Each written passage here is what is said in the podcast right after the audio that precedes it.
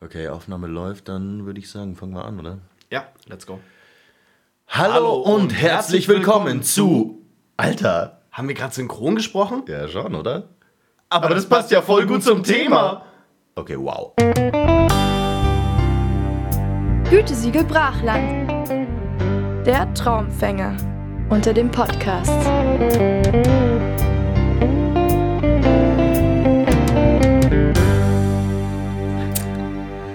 Einen wunder wunderschönen guten Abend zu Gütesiegel Brachland, Folge Nummer 15.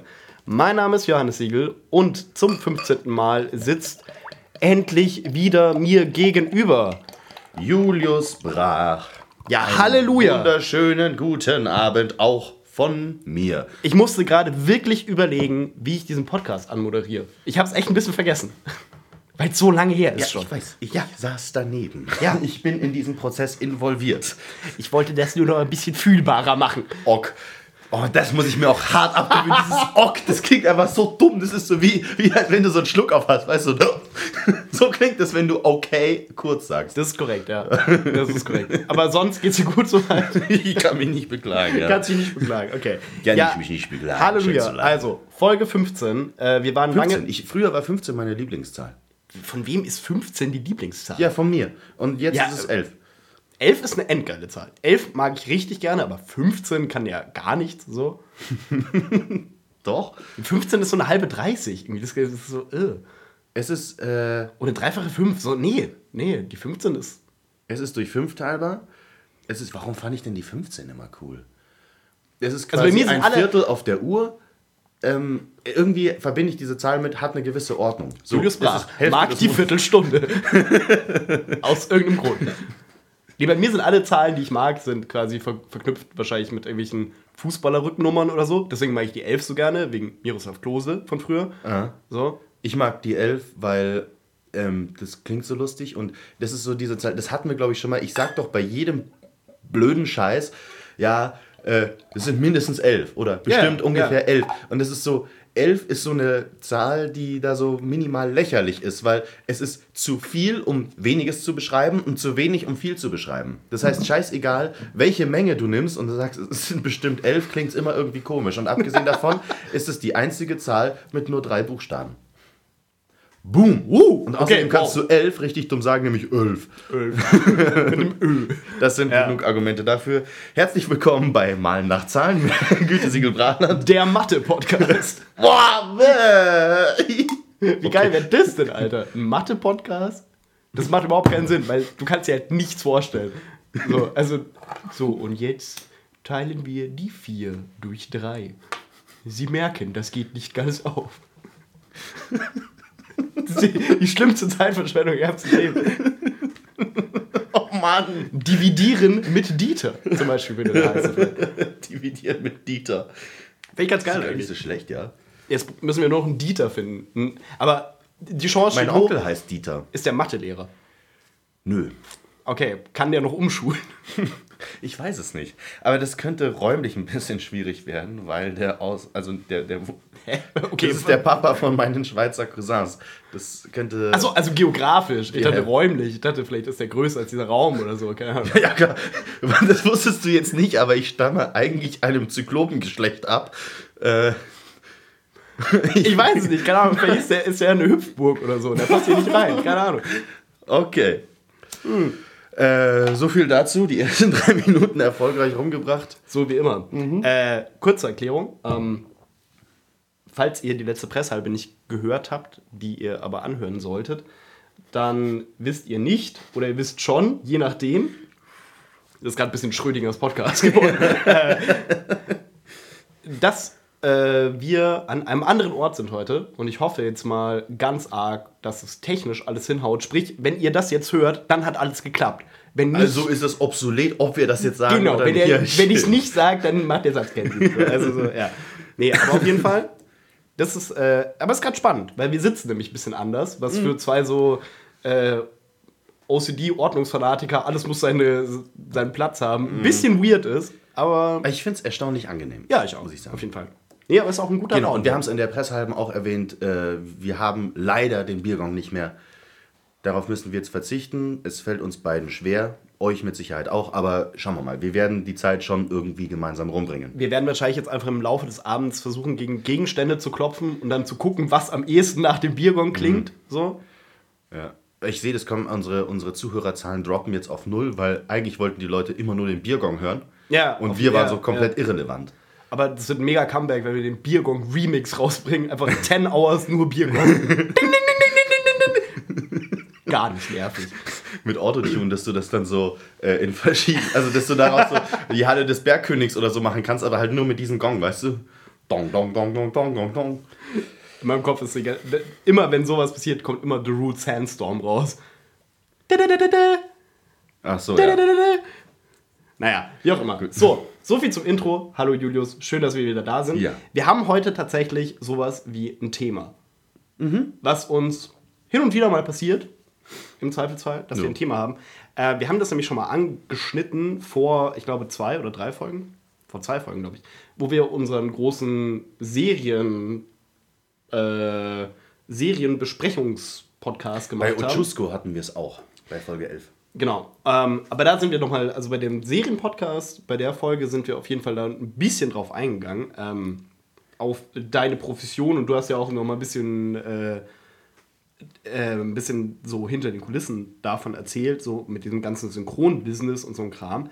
Aber bevor wir darauf jetzt kommen, müssen wir erstmal so richtig ätzend äh, so, keine Ahnung, wie, wie, wie sagt man das, Promo machen? Machen wir jetzt Promo? Wir machen jetzt ein bisschen, Wir machen jetzt tatsächlich ein richtig Promo. Ja. ätzende Promo. Ich habe es in Dortmund angekündigt. Ihr fragt euch jetzt, warum Dortmund? Gleich erfahrt ihr es. Oder ich frage dich, warum Nach der Dortmund? Werbung. Das Lustige ist, ich weiß sehr viel darüber, aber ähm, trotzdem frage ich dich jetzt mal so wie jemand, der jemanden fragt, der keine Ahnung davon hat. Wow, dieser Satz führt nirgendwo hin. Julius, warum müssen wir heute über, darüber reden, dass du sprichst? Was ist passiert? Was Weil ist es ist eigentlich was Geiles passiert. Also Es muss man echt sagen. Also Ich finde, passiert äh, ist in dem Kontext komisch. Nein, am 1.10. passiert. Dieses Monats, nein, das war der 1.10. Oh Gott, ja. Ich, nicht zu verwechseln mit dem ersten Zehnten des nächsten Monats, weil das ist nämlich der erste Elfte. oh Gott, das will Äh? Also, am 1. dieses Monats, am 1. Oktober 2019, hatte ein Hörbuch released. Ja. Und zwar Huh. Notizen eines Gewinners von Garrett C. Paulson, beziehungsweise Gerrit Paulsen, kann man auch sagen, der Kollege aus Dortmund. Ähm, ein deutscher Autor und der Hörbuchinterpret bin ich. Geil. So, dann haben wir das jetzt auch abgehakt. Ja, nee, Nein. Hammer. Äh, und wir wollen tatsächlich jetzt einfach ganz schamlos ein bisschen darüber reden, weil das ein Projekt war, was mich im letzten, ich sage jetzt mal Quartal, ähm, sehr, sehr beschäftigt hat, äh, weil wahnsinnig viel Arbeit darin gesteckt hat und äh, noch viel, viel mehr Herzblut. Und darüber wollen wir jetzt ein bisschen sprechen. Ich, ich, ich bin ähm, ne, stolz drauf, klingt blöd. Das ist so tatsächlich, und es, es klingt dumm, ein bisschen ist so ein kleiner Traum von mir in Erfüllung gegangen, weil ich passionierter Hörbuch-Fan bin. Und tatsächlich darüber so ein bisschen in diese Schiene gekommen bin, so hey, Sprecher ist eigentlich ein geiler Beruf. Und jetzt bin ich mit meinen äh, 25 Jahren an einem Punkt, an dem viele Leute, die mit Sicherheit auch noch talentierter und besser ausgebildet als ich, als ich sind, nicht hinkommen. Und das ist für mich immer noch ein totaler Abfuck. Das soll jetzt nicht so arrogant klingen, sondern es ist wirklich, ich kann es immer noch nicht so ganz äh, ja, glauben, dass ich dieses wahnsinnige Glück hatte, äh, dass ich ein, äh, dass es jetzt im, im Internet und auch auf CD ein Hörbuch gibt, was von mir gelesen wurde. Nee, auf jeden Fall. Ich finde, also komische Art zu er, sprechen. erster Punkt, so, äh, warum solltest du nicht stolz drauf sein? So, aber da können wir noch später nochmal drauf zurückkommen. Äh. Was ganz witzig ist, ist, dass meine Perspektive darauf ist es, dass ich dich gefühlt ja so ein bisschen mitbegleitet habe in diesem ganzen Prozess. Also von dem, wo mal die Anfrage kam, damals Mhm. vor etlichen Monaten. Ich weiß gar nicht, wann, wann waren das? Die. Anfrage kam im März. März, ja. Also ein halbes Jahr jetzt schon her. Ne?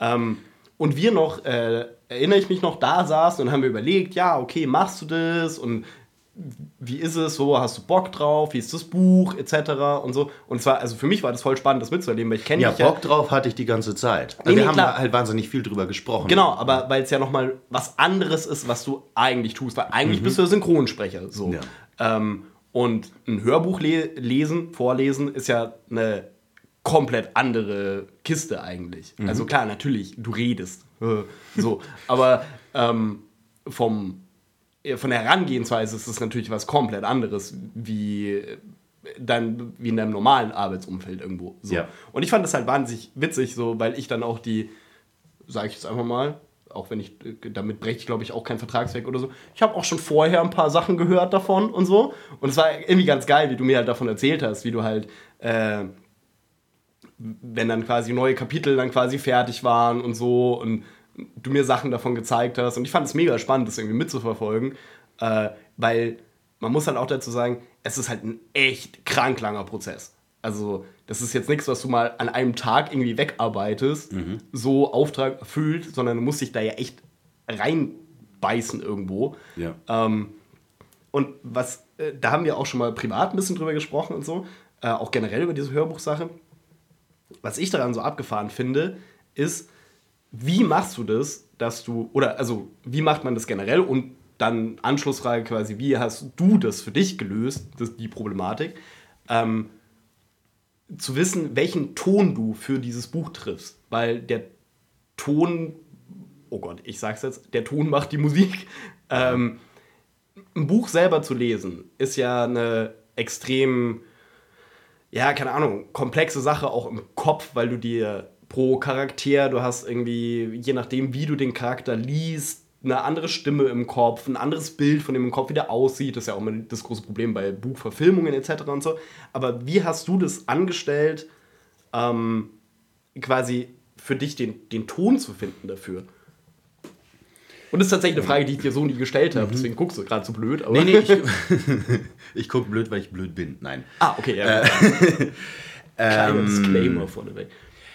Ja, ich werde jetzt bei diversen Sachen ein bisschen ausholen müssen. Ich bin daran, äh, ich bin da rangegangen auf meine ganz eigene Art und Weise. Ich glaube, dass jeder Hörbuchsprecher das anders macht. Ähm, vorab, bevor wir dieses Projekt angefangen haben, habe ich auch mit jemandem sprechen dürfen, der äh, unter anderem damit seinen Lebensunterhalt verdient, der mir gesagt hat, wie er das macht. Und ähm, im Prinzip bin ich rangegangen. Ich habe ja Sprechwissenschaft studiert und da geht es auch im Bereich Sprechkunst viel darum, um Texterarbeitung. Das wurde uns beigebracht äh, und auch auf eine Art und Weise, dass ich das jemand anderem beibringen kann im Optimalfall. Ähm, der erste Schritt für mich war, ähm, den, man, nennt- man nennt es den Text zu durchdringen. Du musst die Geschichte im Kopf haben. Ähm, also, wo fängst du an und wo willst du hin? Ja. Und es ist natürlich relativ äh, klar, dass du dazu dieses Buch gelesen haben musst. Und dann merkst Okay. du auch, wie ist der Schreibstil? ist das eher kommentierend? Ist das eher erzählend? Ist das, ähm, aus welcher Perspektive findet das statt? Äh, hier in diesem Fall ist es eine, eine Erzählung und du begleitest den, den Protagonisten quasi durch dieses Buch. Das, Du erlebst es aus seiner Perspektive, aber es ist nicht aus der Ich-Perspektive geschrieben. Das macht für den Ton schon mal viel aus. Und dann überlegst du dir quasi, welche Position nimmst du als derjenige, der diese Geschichte erzählt, jetzt ein. Ja. Und ich habe mir das relativ offen gelassen und ich habe vor allem das so gemacht, in dem Prozess des Einsprechens habe ich mir nie ein Konzept zurechtgelegt, zu sagen, das ist jetzt exakt dieser Fahrplan, nach dem ich verfahre, äh, sondern ich habe immer offen gelassen, dass äh, es sollte immer Raum dafür sein, dass ich im Sprechprozess, im Leseprozess merke, nee, Moment, das geht ja ganz woanders hin. Da ist ja noch äh, eine ganz andere Ebene, die viel wichtiger ist. Und ich habe mir quasi jederzeit diesen, diesen Raum gelassen, das Konzept, was ich mir grob überlegt hatte, um es jetzt mal so zu sagen, umzuwerfen und komplett in eine andere Richtung loszugehen. Man muss dazu sagen, das Buch, äh, eben Notizen eines Gewinners, ich werde nicht groß auf den Inhalt eingehen, ähm, Es geht um den, es spielt in, in Dublin, in Irland. Paolo McComan ist der Protagonist, ein Dachdeckermeister, der ungefähr so alt ist wie wir, glaube ich, und im Lotto gewinnt. Und daraufhin äh, beschäftigt sich das Buch damit, wie sehr ein astronomischer Geldbetrag einen Menschen verändern kann und ähm, was ihm mit diesem Menschen passiert, was dann noch passiert mit, äh, wenn Schicksalsschläge dazukommen. Und ähm, es ist tatsächlich ein, ein, ein Roman, aber mit einem, wie, so würde ich das jetzt mal sagen, einem tatsächlich philosophischen Ansatz dahinter. Ja, mit der großen Frage quasi dahinter, was auch so ein bisschen, okay, wie würdest du damit umgehen? Genau. Und ähm, das, finde ich, macht für den Ton schon mal viel aus. Es ist quasi so ein bisschen äh, die, die Balance. Ich erzähle etwas mit einem prinzipiell äh, eher ernsten Grundton. Das ist alles andere als eine Komödie. Aber erst beim mehrfachen Lesen ist mir aufgefallen, dass es ganz, ganz viele kleine Szenen gibt, die mit so einem Augenzwinkern geschrieben sind, wo du merkst, da ist eine, ähm, eine innere Komik in einer Situation, die vielleicht gar nicht so komisch ist, aber auch durch den Schreibstil, äh, wenn man das richtig interpretiert, kommt das raus, ja. Und ähm, so hat sich das dann entwickelt. Und teilweise habe ich dann auch Sachen nochmal umgeschmissen, ganze Kapitel nochmal neu gemacht, äh, um das Ganze dann in, in ein ähm, Korsett zu packen, was von vorne bis hinten stimmig ist. Aber da, äh, weil das wollte ich dich eh schon mal fragen, weil das, das weiß ich nämlich gar nicht, wie du das angestellt hast. Hast du die, äh, hast du das Einsprechen chronologisch gemacht? Ja. Nach den Kapiteln? Ja, auf jeden Fall. Also du hast jetzt nicht gesagt, okay, jetzt mache ich mal lieber erstmal Kapitel 5 und um reinzukommen, weil da ist viel Dialog oder was Nein. auch immer, so, sondern du bist Ähm, wirklich von 1, also Seite 1 bis Ja. ja. Also ich weiß nicht, ähm, ob wie da das Prozedere bei, bei anderen Kollegen ist. Ähm, ich bin chronologisch vorgegangen und das ist meines Erachtens auch wichtig kann für den, ist es auch mega wichtig dumme für den, Frage für den so, Flow. aber- Eine dumme Frage mit Sicherheit nicht, nein. Ähm, natürlich, wenn es dann später ums Nachbessern geht, machst du das schon. Aber erstmal Ja. fängst du chronologisch an, weil du ja auch für dich so ein bisschen in diesen Flow kommen möchtest. Ich erzähle jetzt diese Mhm. Geschichte und ähm, mir persönlich fällt das viel leichter. Nee, aber Wenn ich ich, das eine ich- Kapitel äh, abgeschlossen habe und dann mit dem nächsten anfange und weiß, hier haben wir aufgehört, jetzt knüpfen wir dort wieder an. Ähm, das ist schwierig, wenn du quasi äh, jetzt in einer, in einer fröhlichen Szene aufgehört hast und dann einen Zeitsprung machst und dann in einer total traurigen Szene weitermachst. Ich, mir fiel das leichter, in dem Flow zu bleiben. Ich könnte mir nur vorstellen, zum Beispiel, dass es auch eine legitime Taktik wäre, zu sagen, okay, ich mache erst das Ende, also die letzten 20 Seiten oder so, um immer quasi zu wissen, worauf ich hinarbeite. Mhm. Dass man sich quasi da reinarbeitet. Na, Also natürlich hat man dann nicht nur die letzten 30 Seiten gelesen, sondern man kennt Mhm. das Buch. Äh, dass man sagt, okay, ich weiß, dass ich dahin will, so ungefähr. Also das Mhm. Kann könnte ich mir auch vorstellen, kann ich dass es irgendwie Sinn machen nachvollziehen. würde. So. Kann ich nachvollziehen. Wenn ich so gearbeitet hätte, wäre das ganze Hörbuch aber anders geworden. Und zwar habe ich das gerade, und das, äh, so habe ich das auch im Studium gemacht, wenn wir Texte gesprochen haben, ähm, das Ende habe ich immer bewusst offen gelassen. Für das Ende habe ich mir nichts vorgenommen, weil sich das, ich bin der Meinung, es wird besser, wenn sich das aus dem entwickelt, was davor passiert. Und ähm, äh, das Ende des Buches, wenn ich das jetzt so, wie ich es beim ersten Lesen wahrgenommen habe, gleich eingesprochen hätte, hätte ich darauf hinführen müssen, damit nicht irgendwie ein, ein krasser Bruch passiert. Und äh, nee, das wäre, glaube ich, nicht gut gewesen. Das wäre das wär auch dem Roman nicht gerecht geworden. Ich bin ganz chronologisch vorgegangen und ähm, genau, habe quasi geschaut, wo, wohin die Reise geht. Ganz, ganz dumm gesagt. Das, klingt, das klingt wahrscheinlich total prätentiös und aufgesetzt, aber genau so habe ich das gemacht. Naja, ja.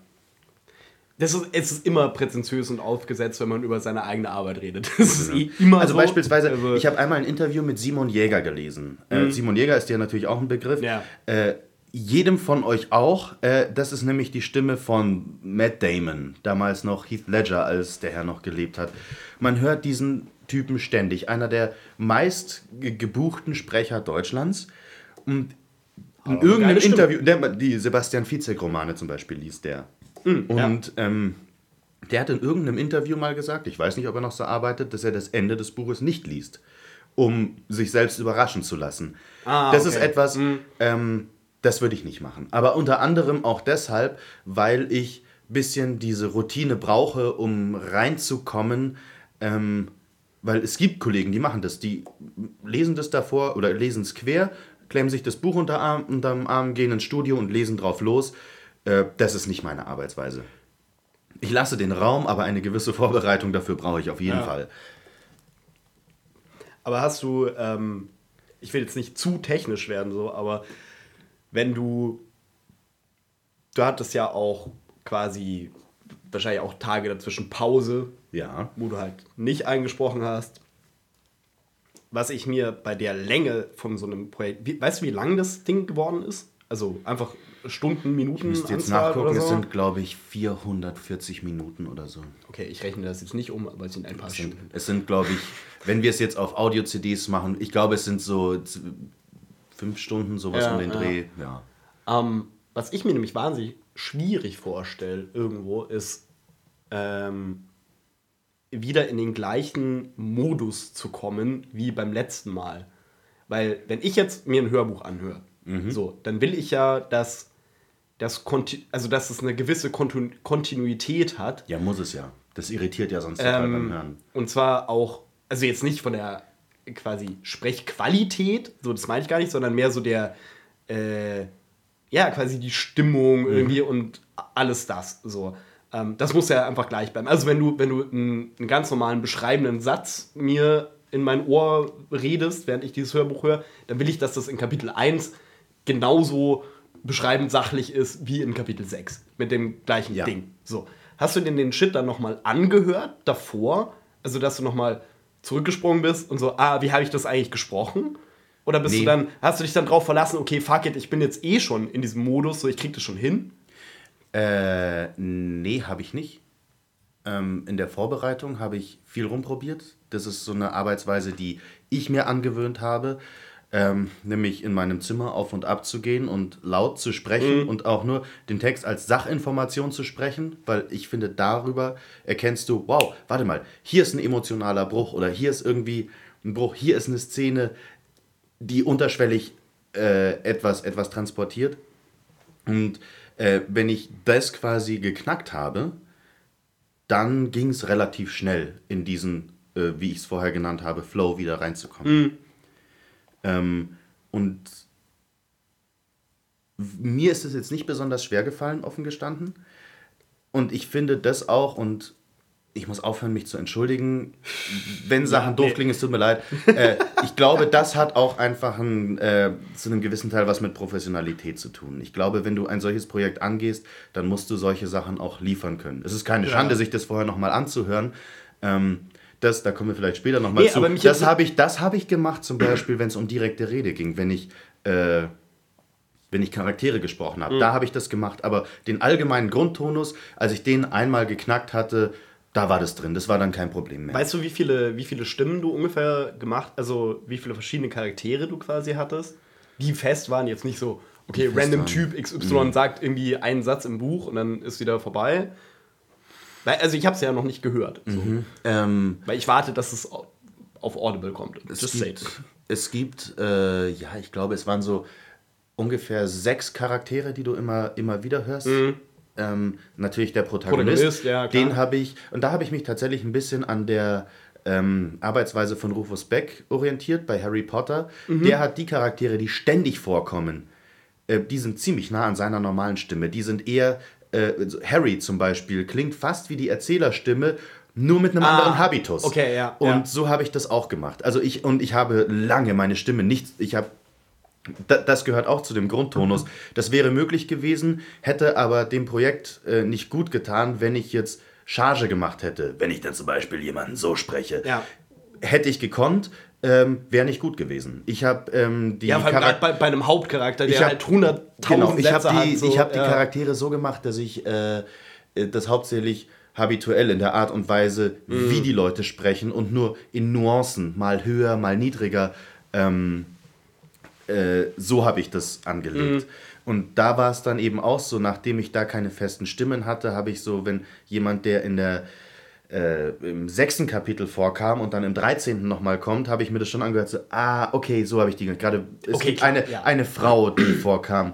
Ähm, so, da musste ich mir das schon anhören. Äh, ja, genau, auf jeden Fall. Hast du die Frau weiblich gesprochen? Also so getan, als wärst du eine Frau? Weil das kann ja auch endschnell lächerlich Mhm. Genau. werden. So. Da muss man. Das ist ja so, wenn, wenn wir unsere, unsere Skits hier einsprechen, Ja. dann machen wir auch ja, gerne das mal. Ist, das ist ja, das ist eine völlig ganz andere übertriebene Welt. Stimmen und so, ja, genau. Nee, so nicht. Äh, Ist, das war ja die Schwierigkeit daran, dass du das verkörperst, ohne dass, du- dass du etwas karikierst. Ist das ein karikieren? Heißt Mhm. Ja, das? ja, doch, ja, okay. ja, doch. Ähm, ja, also bei der, da habe ich es tatsächlich so gemacht, da habe ich mir echt überlegt, gerade bei der Frau, wie lege ich die jetzt an? Ähm, und dann habe ich mir als erstes durchgelesen, wie wird die denn beschrieben?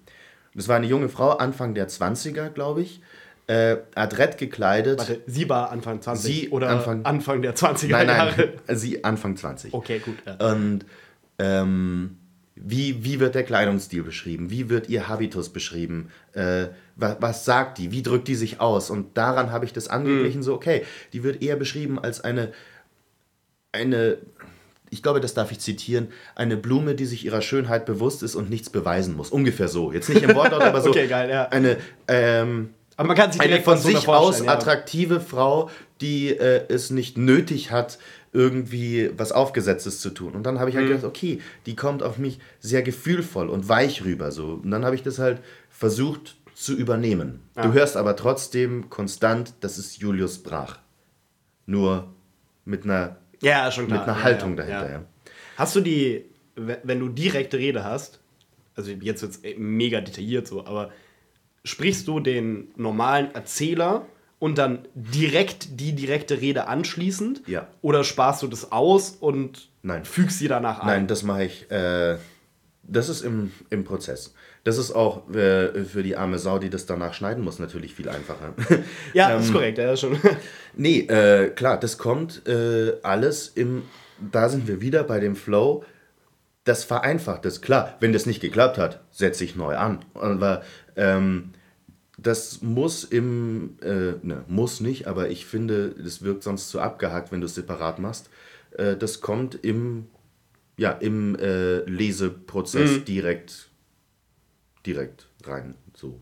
Nee, nee, schon klar. Ja, ja. ja so, so wie du es halt selber auch lesen würdest, Ja, halt genau, theoretisch. ja. Eben jeder von uns, der mal ein Buch gelesen hat, was wohl auf jeden von uns zutrifft, macht hoffe ja im Kopf sehr. automatisch Ich äh, die Stimme, mit der man im Kopf Sachen liest, Mhm. verändert sich auch, wenn man Charaktere liest. Und äh, genau so mache ich das auch, nur halt in laut. Hattest du das mal, dass, äh, bei mir passiert das manchmal, wenn ich Bücher lese äh, und ich, irgendwie finde ich das weird, weil es ist zwar dramaturgisch sinnvoll, aber manchmal vom Lesefluss, vom Autor her gar nicht mal so smart, wenn eine direkte Rede einsetzt und du weißt nicht, von wem die ist.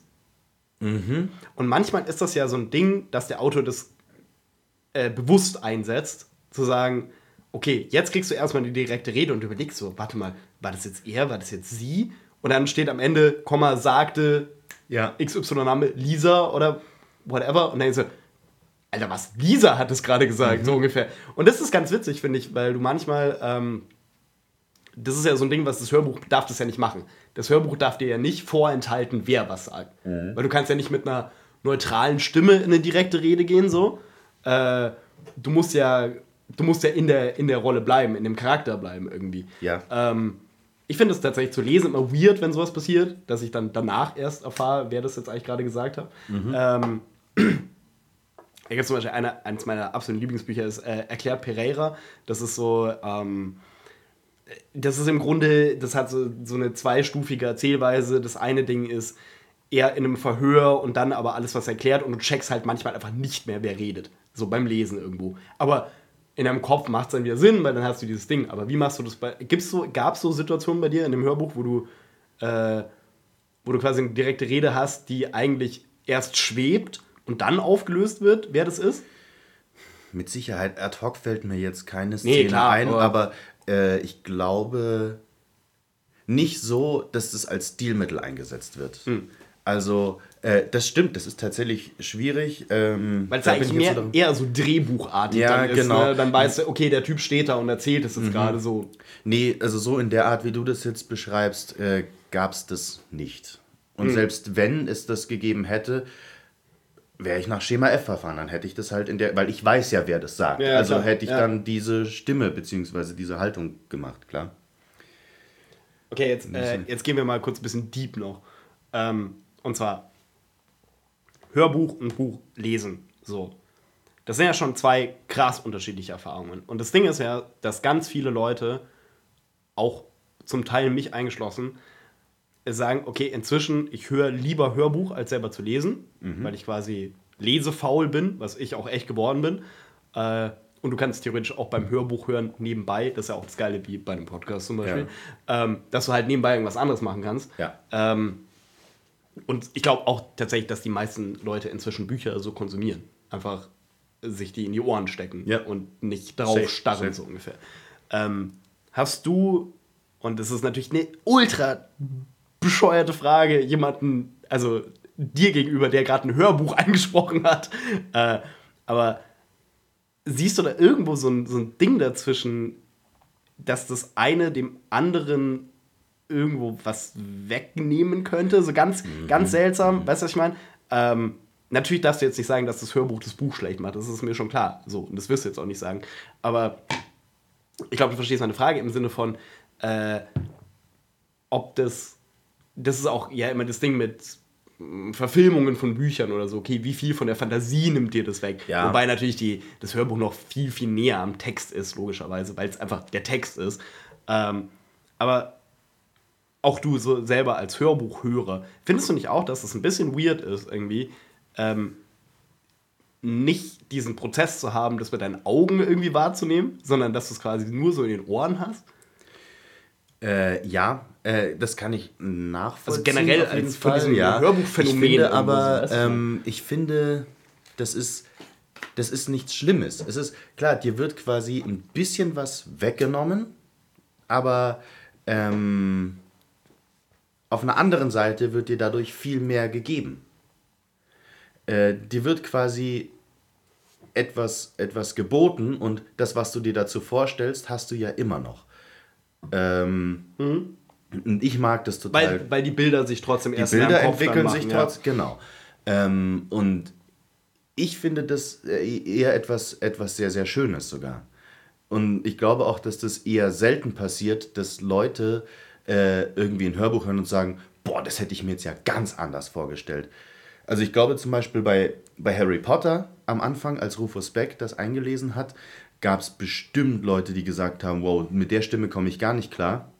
Und auf der anderen Seite ist es so, wenn ich jetzt Harry Potter lese, höre ich automatisch die Stimme, die Rufus Beck machte. Und wenn ich Harry Potter einsprechen müsste, würde ich mich vollkommen, ohne es zu wollen, automatisch an den Stimmen, die er etabliert hat. Ähm, Ah, da haben wir, das war ja, glaube ich, sogar die, Äh, unsere allererste Folge, oder? Wo wir über die äh, Harry Potter Hörbücher gelesen Snape äh, zum Beispiel. Genau, äh, über die Harry Potter Hörbücher geredet haben und auch der Unterschied zwischen der äh, Rufus Beck Version und der Manteuff Version. Da habe ich ja auch schon damals gesagt, so, äh, dass halt bei Rufus Beck manchmal, also das ist einfach kein geiles zum Einschlafen Hörbuch, weil teilweise Ja, die, Charaktere, halt. die Charaktere so extrem sind. Ja, Dobby eh sowieso.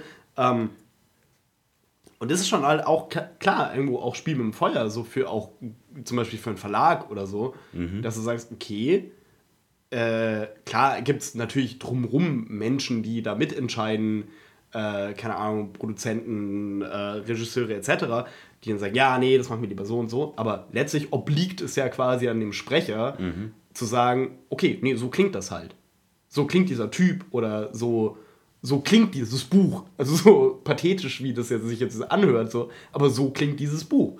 Und ähm, Eben, deswegen bist du ja auch Hörbuchinterpret. Also ja, voll. Ja. Das ist so. Eben, und deswegen finde ich auch gar nicht, dass das was Schlimmes, weil dann kannst du nämlich immer noch sagen, dass mir diese Interpretation nicht gefällt. Und äh, niemand, äh, also dir wird quasi etwas dazugegeben, finde ich. So, Mhm. niemand kann dich davon abhalten zu sagen, ich möchte dieses Hörbuch nicht hören, ich lese es lieber. Also, Ja. weißt du, äh, ich sehe das so ein bisschen anders. Ich finde, das ist eher eine, eine, eine optionale Bereicherung und nicht etwas, dass dir dadurch was verloren geht.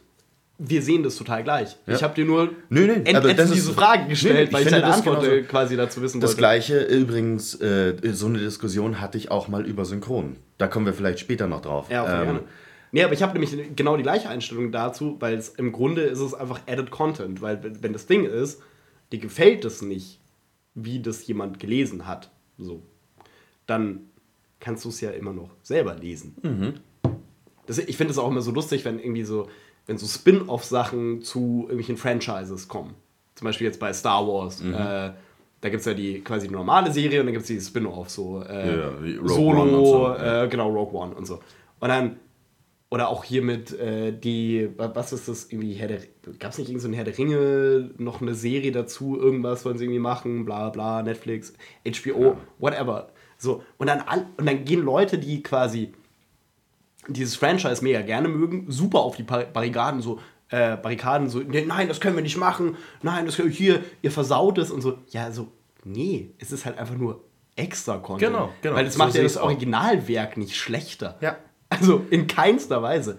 Außer wenn du halt sagst, okay, das Original wird jetzt so, gibt es jetzt so nicht mehr, das Genau. wird euch nicht mehr zur Verfügung gestellt. Nehmt die neue Version 2.0.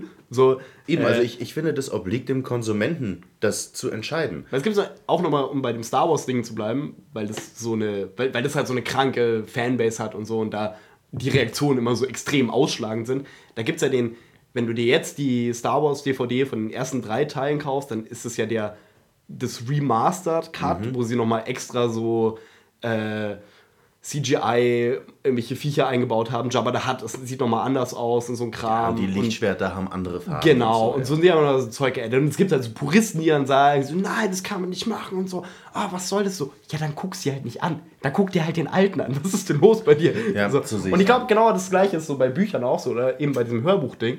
Ähm, ja, dann hör halt nicht das Hörbuch, dann lies halt das Buch. So. Eigentlich irgendwie kein Problem. Aber ich finde es halt nur lustig, irgendwie quasi mit der Verantwortung umgehen zu müssen zu sagen, okay, gut, das ist jetzt, ich bin jetzt derjenige, wo man jetzt muss man dazu natürlich sagen, du hattest jetzt nicht die Verantwortung wie jetzt wie bei Rufus Beck, Ja. wo das Buch halt 10 Milliarden, 100 Milliarden Leute gekauft haben, etc. So 100 Milliarden Leute Ja. haben das gekauft. Ja. ja. Halb Sao Paulo hat das Buch gekauft. Ja. In etwa halt Sao Paulo, ja. In etwa. Ähm, Hatten wir den Gag nur außerhalb oder auch schon mal innerhalb Nee, ich glaube, der ist nur außerhalb und der kam gerade mega weird. Der Sao Paulo-Gag. Äh, Da gehen wir mal in einem FAQ drauf ein. Da dürft ihr jetzt rätseln, was es damit auf sich hat. FAQ. Ja, klar. Frequently nicht gestellte Fragen, ja. Safe. Ja, aber krank. Nee, äh, ich muss jetzt mal ganz kurz, ich, ich, ich sage das jetzt einfach, weil ich es mega, äh, keine Ahnung, weil ich finde es einfach super cool. Ich feiere das eh immer end, wenn Leute, die ich kenne und die ich mag, Dinge tun und produzieren, die es dann so gibt, die man sich dann so anhören kann oder anschauen kann und so. Keine Ahnung, ich mag auch einfach diesen künstlerischen Aspekt da, äh, an, die, an dieser ganzen Sache. Und deswegen sage ich das jetzt dir hier so mega schnulzig. Ich finde das endgeil, dass du das gemacht hast und ich bin voll stolz auf dich alle. Ich finde es mega geil. Ich finde es mega cool. Ja, das ist schon auch cool. Also jetzt als äh, ich habe mit dem mit äh, Gerrit Paulsen, mit dem mit dem äh, Autoren natürlich in letzter Zeit häufiger telefoniert und hin und her geschrieben, weil wir halt auch dann so, na, wie schaut's jetzt aus? Wie ist die Promo? Und ich meine, in Dortmund, das ging so ab. Die haben eine Marketingmaschinerie dahinter gesetzt. Das ist Wahnsinn. Und ähm, für mich er- ist das super. Er ist Dortmund-based oder was? Genau, Ah, okay, ja. Und, ähm, und dann war das so, äh, was, was der mir alles erzählt. Okay, warte, jetzt muss ich kurz meine Gedanken ordnen. Also ja, äh, ich finde das auch mega cool, vor allem jetzt aktuell. Eben, wir warten gerade noch fiebrig und ich habe heute mit ihm geschrieben, wir gucken, glaube ich, relativ simultan alle fünf Minuten. Ist es jetzt endlich auf Audible, weil Amazon es aktuell noch nicht geschissen kriegt. Ähm, um jetzt ganz kurz äh, asozial Werbung zu machen, ihr bekommt das als CD und als äh, ihr könnt das Ja, auch online als, äh, weiß ich nicht, wie nennt man das, Stream, ihr könnt es euch runterladen. Bei Google Play äh, oder, im, im Google Store, nicht Google Play, aber im Google Store kann man sich's hören. Und Keiner halt cool, checkt, welche du dir das- Google-App für was zuständig Genau, ist. aber wenn du dir Irgendwo das da anguckst, halt, da ja. steht dann halt Notizen eines Gewinners, vorgelesen von Julius Brach. So, und das ist da jetzt. Das Ja, nimmt voll. mir keiner mehr weg.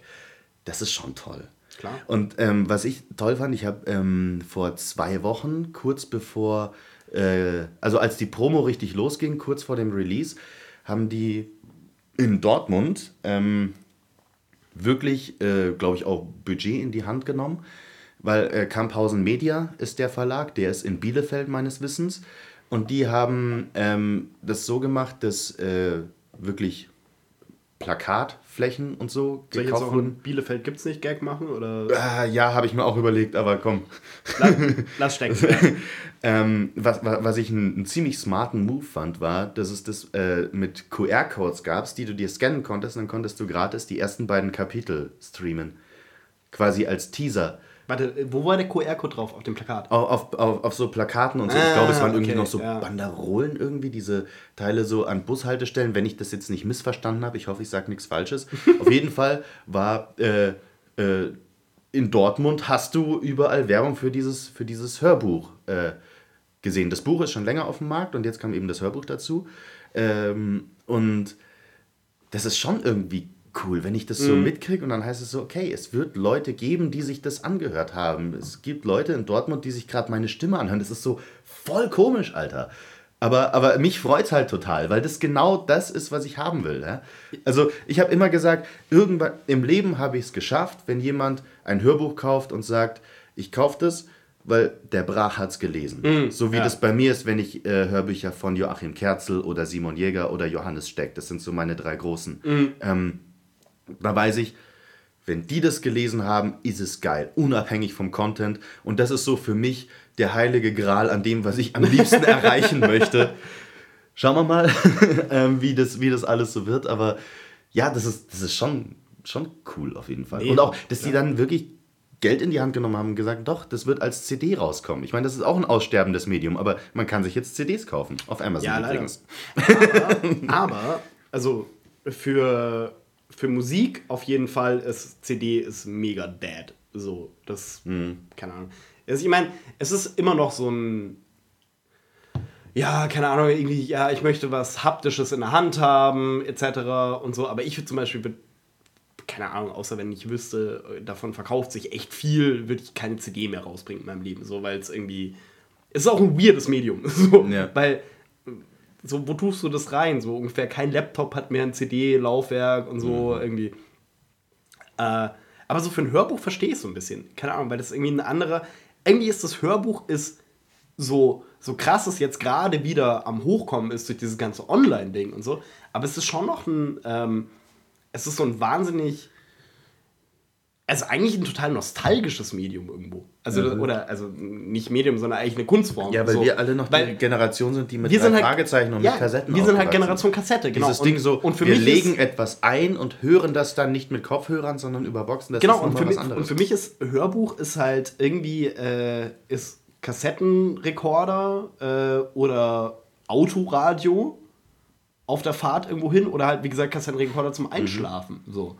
Und ich glaube, dass das ziemlich viele Leute noch haben, so dieses, diesen Bezug dazu. Also dieses, okay, ich lege mir das jetzt ein und dann schlafe ich dazu ein oder dazu brettern wir jetzt irgendwie die 8 runter oder was auch immer. So, das ist, äh, ist schon mal ein bisschen anders als Musik irgendwo, glaube ich. Das, ja, ich glaube auch. obwohl es auch alles Audio ist irgendwo, aber ich glaube, der Bezug ist nochmal ein bisschen anderer.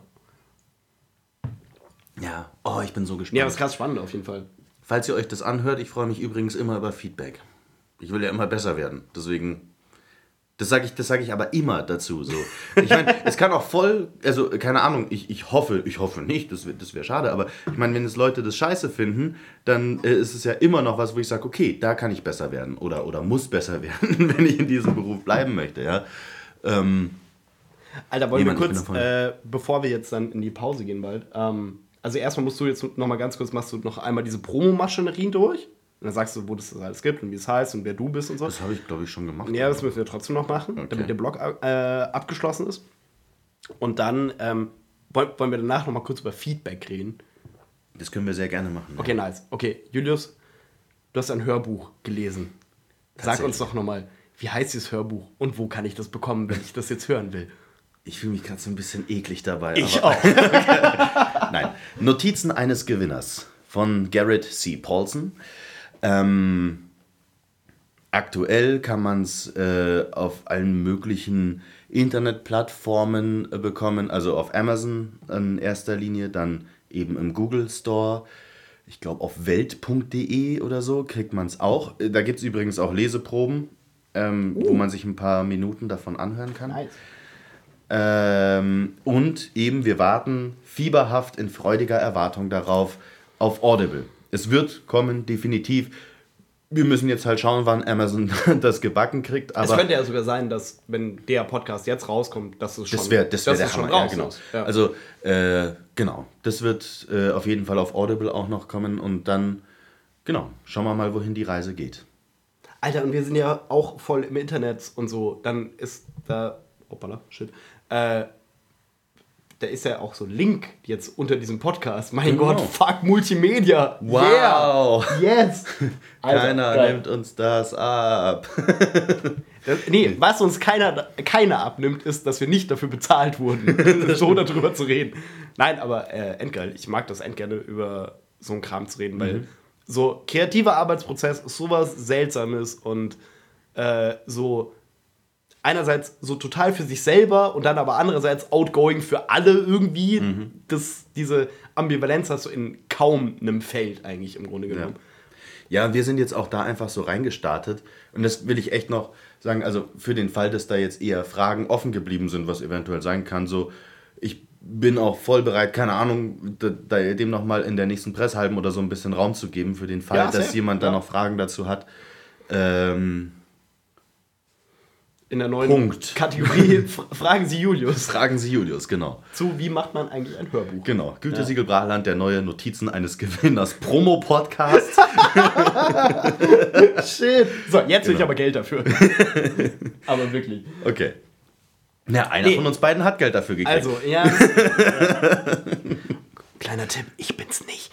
Ähm, nee, aber jetzt ganz kurz Feedback. Und zwar Feedback, Feedback, ja. Feedback für kreative Arbeit.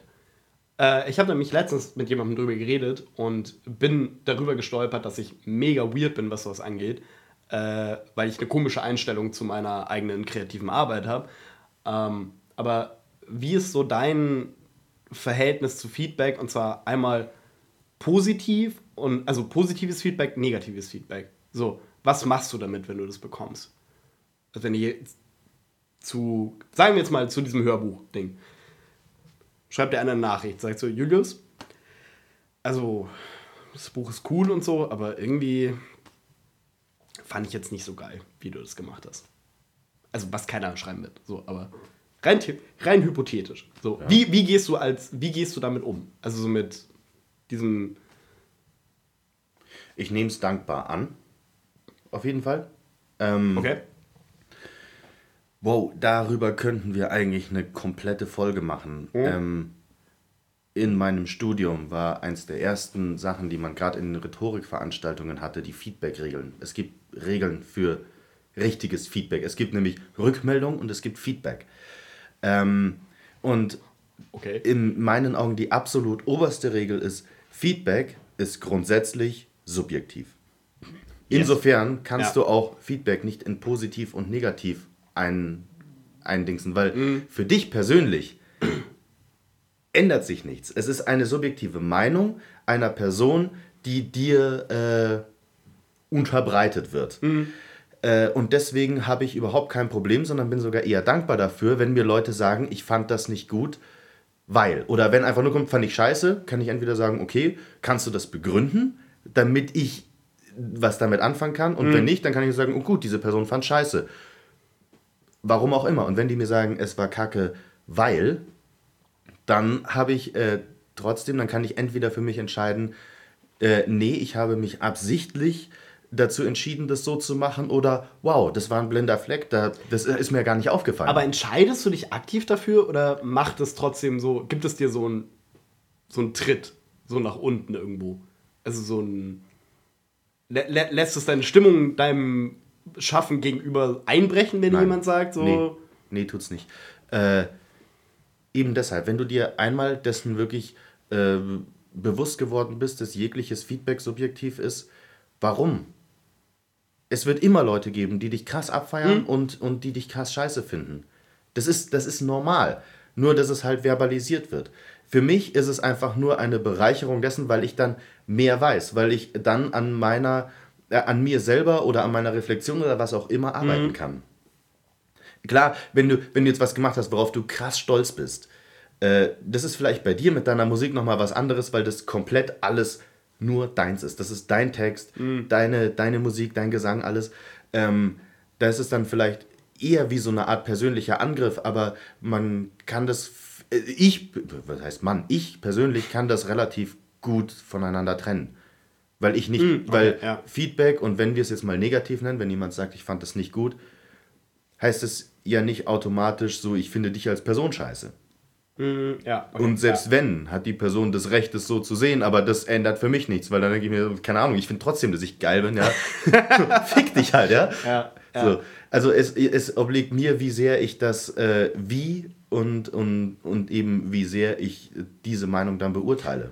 Okay, gut, dann ist da tatsächlich wahrscheinlich darin besteht dann wahrscheinlich der Unterschied nochmal, dass du jetzt eher von dem interpretatorischen äh, Feld kommst, so, weil das bei mir, wenn ich halt an, also gerade an diesem Musikding arbeite, dann, äh, du hast voll, völlig recht, das, das bin halt dann ich, so. Und da ist die Angriffsfläche ist nicht das größer, Produkt, also klar, das Produkt, aber das zu einem großen Teil besteht das Produkt aus mir, Ja. so.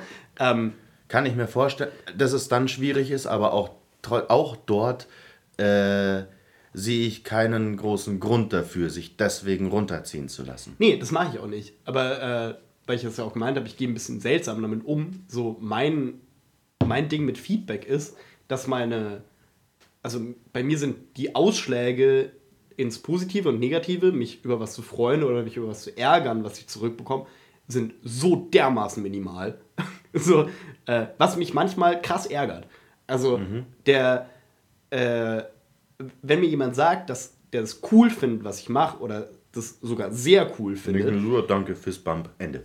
Genau. Ja, und so ist es und, bei mir Und aber ma auch. manchmal verstört mich das tatsächlich ein bisschen, weil ich mir denke, hey, da hat gerade jemand äh, quasi, der hat sich das angehört, der hatte da Spaß dran und der sagt dir das jetzt so als, und das ist ja im Grunde genommen wie ein, wie ein Danke sagen. Mhm. So, für Danke für die gute Zeit, für das gute Entertainment, für die, für die Emotionen, für whatever du halt damit erreicht hast. Ähm, und bei dir kommt es halt an wie so, ja klar, was denn sonst? so irgendwie. Und das finde ich ein bisschen seltsam, weil ich, also ich habe da in letzter Zeit ein bisschen drüber nachgedacht, ähm, dass mir manchmal das, äh, das so tatsächlich so, ich mich da so von ein bisschen entkoppel, was mir Leute dazu sagen. Also, Ja, das meine ich ich- jetzt gar ich nicht im. Detail. Nee, also, wenn ich, mit, wenn ich im Detail mit jemandem darüber rede, so über den, den technischen Hintergrund, über, okay, wie könnte man das und das machen und so, das ist eine ganz andere Diskussion. Es geht nur wirklich um dieses, okay, das mag ich end gerne oder das mag ich gar nicht. So, und aber, weil ich, also ich kann negatives, negatives Feedback, so, das tue ich relativ fix ab, so, das kommt in so eine Schublade, so, und dann so, hm, ja, okay, gut. Ähm, aber was mich so gewundert hat, auch irgendwie an mir selber, war, zu sagen, okay, wenn, wenn mir jemand positives Feedback gibt, also wirklich, der, dem gefällt das, so was ich mache, ähm, auch zum Beispiel wie mit diesem Podcast, so. Ich liebe das End, wenn mir jemand sagt, dass, dass die das gerne hören oder ich Ja. finde das geil, aber der, also der Ausschlag nach oben ist so ganz kurz so, so, so aber das, also nicht, nicht, weil ich nicht dankbar bin, bin dafür, Ich dass weiß, das jemand mag. Ja, ja, aber. Ähm, es, irgendwo ist es, ich denke mir manchmal, ich müsste mich mehr darüber freuen. Aber ich Mhm. kann jetzt ja auch nicht bei jedem Mal, dass mir jemand sagt, okay, hey, das Lied ist cool, kann ich jetzt ja auch nicht einen Tanz veranstalten. So. Aber das ist irgendwie ein weirdes Verhältnis dazu. Mhm. Ja, so. äh, verstehe ich. Das Oder ist bei mir normales Verhältnis, keine. Ahnung, weiß ich nicht. Ich glaube, dass da zu einem gewissen Teil so eine Art Selbstschutzmechanismus mit ins Spiel kommt. Weil wenn du dir Ja, das deiner selbst sein, ja, bewusst bist, stimmt, ja. ähm, hast du auch so ein bisschen die Distanz und vor allem, was ich finde, das kommt sehr stark darauf an, für wie wichtig du dich selber nimmst. Wenn du jetzt der Meinung bist, wo so hier, ich bin ich und ich finde es wahnsinnig wichtig, was ich tue, dann ist der Impact auf das, äh, was du, also auf, auf dich selber, viel größer, wenn das jetzt besonders positiv oder besonders negativ ist. Und ich habe mir einfach, wahrscheinlich ist das irgendeine Angewöhnung. Jetzt, wo wir mal drüber sprechen, kann ich das auch gar nicht mehr so genau spezifizieren. Aber ich glaube, irgendwann habe ich mir angewöhnt, das als das zu sehen, was es ist, nämlich einfach ein, ja, ein Feedback beziehungsweise eine Rückmeldung. Ja. Und du kannst im Prinzip nur bereichert werden dadurch. Nee, klar, auf jeden Fall. Aber ich bin, wie gesagt, ich war erstaunt davon, äh, wie, sagen wir mal, Wobei, ganz ehrlich, man, Also- wenn mich Leute, also wenn ich angeschrieben werde aus heiterem Himmel und die sagen, hey, ich habe gerade die Folge Gütesiegel Brachland gehört und ich habe so gelacht, da geht mir schon ein bisschen das Herz auf. ja, schon, klar, aber das ist so ein bisschen wie. Das Lustige ist, wenn man sowas macht, also egal was für eine Kreativarbeit, sei es jetzt irgendwie bei dir mit diesem Hörbuchding oder jetzt bei mir Musik machen oder wie mit diesem Podcast etc., ähm, du kommst dir ja währenddessen nicht so vor, als würdest du sowas, weil es, also es normalisiert sich ja für dich extrem. Ja. Ähm, weil es geht ja auch keiner Sonntag dann am Nachmittag nochmal zum Bäcker und feiert den halt krank ab, was für geile Brezen er gemacht hat. So. Ja, und ich glaube, das Und du ist- bist ja trotzdem, das du ist bist auch- schon auch ein bisschen Brezenverkäufer Ja. irgendwo. So. Es ist, glaube ich, auch situativ abhängig. Es Also halt ein emotionaler anders, Brezenverkäufer. Wenn dir jetzt jemand Du sagt, ich verkaufst habe mir emotionale deine, Brezen, okay? ich habe mir deine, deine EP angehört, die du vor Monaten rausgebracht hast und ich finde sie cool, ist anders, als wenn du gerade mega unter Adrenalin von einem Live-Auftritt kommst und jemand dir dann sagt, Alter, das war voll geil oder Junge, was hast du da gerade veranstaltet? Ich glaube, das, ist, das spielt da auch nochmal mit rein. Aber das ist eh das Geilste, wenn du halt, da, da haben wir ja auch, äh, letzt, war das letzte Folge? Ja, letzte Folge haben wir darüber geredet, so mit, mit, dem, mit der Bühnensituation Mhm. und so. Und das ist eh das Allergeilste, wenn du da, wenn du von einem Auftritt kommst, so, dir ist halt echt wirklich komplett scheißegal, was irgendwer sagt. Weil du bist so auf diesem über, außer du weißt, du hast es richtig verkackt, aber du bist auf so einem dermaßen Adrenalin-Level, so, da könnte jetzt jemand kommen, so, und dir sagen, die, dich, sich komplett drüber auskotzen. Das ist das Schlimmste, was er je gesehen hat. Und du wirst einfach lachen. so. Und es könnte jemand kommen und sagt dir, das ist das Schönste, was mir je in meinem ganzen Leben passiert ist. und du würdest auch Und du drüber wirst halt auch drüber lachen, ja, genau. Und das ist halt irgendwie strange. Ja. Ja. Nee, am Ende verkaufst du halt einfach noch Brezen. So. Also andere Art von Brezen. Mega die unpassende mit Metapher, dieser, du mit dieser ja. Aussage können wir jetzt getrost in den nächsten Ich würd Einspieler auch sagen, ja. Wir Ja. verkaufen alle emotionale Brezen. Und danach äh, sprechen wir ein bisschen über Synchronbusiness, wenn du Bock hast. Ich habe voll Bock. Ja, Hammer. Ich hoffe, ihr habt auch alle noch Bock. Ja, ich glaube, wir haben alle Bock. Nice. Wollen dann wir versuchen, mit dem i- improvisierten Biergong rauszugehen? tried. Oh Gott. Wow. Oh Gott. Bis gleich. Bis dann. Gütesiegel Brachland. Sachen selber machen. Heute sparen mit Karen. Hallihallöchen, meine kleinen Sparfüchse. Hier ist mal wieder eure Karen. Und ich habe heute einen super Tastico-Spartipp für euch. Ihr kennt das ja. Ihr nehmt ein super entspanntes Schaumbad nach eurem harten Tag. Und wenn ihr nach ein paar Stunden und zwei Flaschen Rosé so richtig schön entspannt seid, zieht ihr den Stöpsel und das ganze schöne Badewasser geht, kluckidi-kluck, einfach in den Abfluss. Und da schlagt ihr cleveren Pfennigfuchser zu. Ihr schöpft das wertvolle Badewasser ab, am besten in Tupperdöschen und ab die Post damit in die Gefriertruhe. Und wenn ihr das nächste Mal die Seele baumeln lassen wollt, taut ihr das einfach wieder auf und zacki die zapp, habt ihr wieder die totale Wohlfühlung. Das war's auch schon wieder für heute. Ganz große Umärmelung an alle meine Sparfüchschen da draußen. Und schaltet nächstes Mal wieder ein, dann zeige ich euch, wie man aus alten Milchschnittepackungen super für Hüterlis bastelt. Bis bald, Rian, und ciao, Kakao. Das war Gütesiegel Brachland. Sachen selber machen. Und da sind wir wieder zu Gütesiegel Brachland, Folge 15, Teil 2. Wow. Wow! Wow, was für eine verfickt gute Reinmoderation. Mhm. Unglaublich. Als wären wir nie weg gewesen. Ich sag das die Wir ganze tun Zeit jetzt so, als hätten wir so uns 20 Jahre nicht gesehen und gesagt, komm, jetzt Revival-mäßig. Als würden wir gerade so dieses mega Comeback abfeiern. genau. hier, Ja. So, wir haben uns halt einfach zwei Wochen nicht gesehen. Wir haben uns einfach zwei Wochen die Rübe weggesoffen auf der Wiesen und tun jetzt so von wegen, oh, schön, dass wir uns wiedersehen. Und wir haben uns sogar dazwischen nochmal gesehen. Du hast äh, Dinge in meinen Keller gestellt. Ja, ja, ja, genau. Ich habe Dinge in deinen Keller gestellt. Das klingt voll komisch ohne Kontext. Aber ja, ich habe Dinge in Hottes Keller Ja, das gestellt. sollte die Polizei nicht hören. Mm.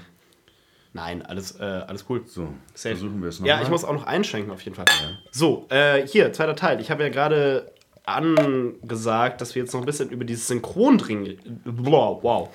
Über, ein bisschen über das Synchronding Ich dachte, du reden. sagst jetzt synchron trinken. Das würde sich mit Sicherheit auditiv auch toll machen in diesem Podcast. Synchrontrinken ist im Grunde genommen das, was wir hier machen.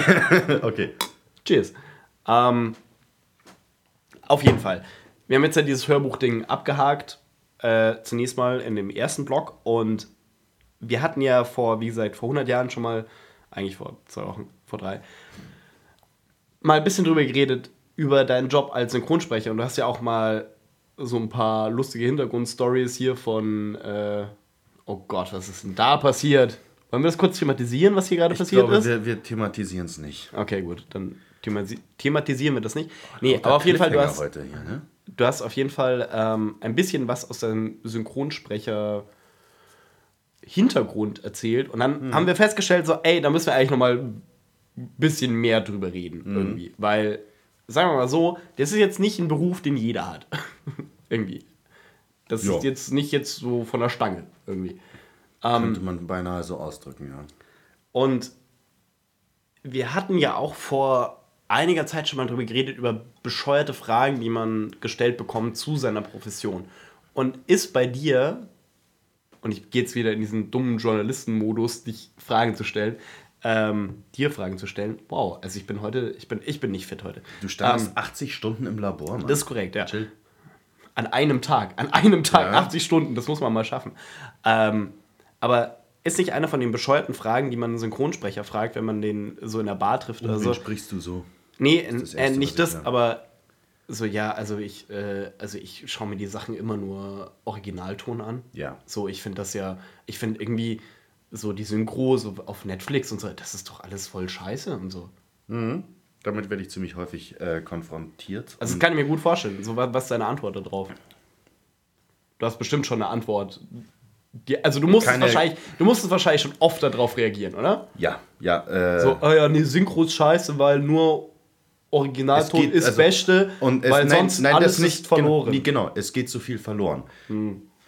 Ähm, und ja, es stimmt. Es geht was verloren, gerade wegen, also wenn wir uns im äh, komödiantischen Bereich bewegen, wenn du ins, in eine andere Sprache übersetzt, funktionieren so Sachen wie Wortwitze einfach in den seltensten Fällen noch. Ähm, das hat aber nichts mit der Synchronisation zu tun. Das ist etwas, und da sind wir wieder bei dem, genau, da können wir gleich anknüpfen. Ich finde, die Synchronisation, das ist additiv, das kommt dazu. Das nimmt der Sache nicht weg. Ich hatte eine. Okay, Moment. Ich fange ich fang von vorne an. Ja, ich habe das häufig gehört, in unterschiedlichen Ausprägungen. Von zu, ja, ich gucke ja auch die meisten Sachen auf Deutsch, aber eigentlich ist es im Original ja besser.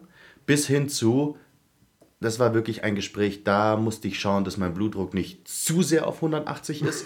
ähm, also ich finde, das ist totaler Scheiß und ähm, es ist eine Beleidigung gegenüber der Schauspieler, die äh, gespielt haben, eure Synchronisation. Und das war Das hat wirklich- mal jemand zu dir gesagt? Das hat jemand zu mir gesagt. Wow, okay, das Und mir ist grundunsympathischer Mensch. Und äh, seit Offensichtlich, diesem, ja, seit diesem offensichtlich. Gespräch ist es auch immer so, mir wird immer nachgesagt, man würde es mir, also, dass ich u- nicht dazu imstande wäre, äh, Asympathie oder wie man das nennt, zu verschleiern. Wenn ich jemanden nicht mag, merkt man mir das an. Und das ist, glaube ich, einer ja. der Gründe. Jedes Mal, wenn ich den danach Antipathie gesehen habe. Antipathie, genau. Ähm, das ist so, hä, es geht so, cool. Und mehr wird nicht mehr gesagt. Ja. Äh, was äh, von meiner Seite aus maßgeblich mit diesem Gespräch zusammenhängt. Ähm, nee, ich habe keine vorgefertigte Antwort darauf. Ich höre mir als erstes an, warum die Leute das so finden. Und die Argumente sind valide, aber es sind keine Argumente gegen Synchronisation. Ähm, das ist eben das erste Argument, was ich bringe, nämlich niemand zwingt dich, Deutsch zu schauen. So, du musst es nicht gucken, ja.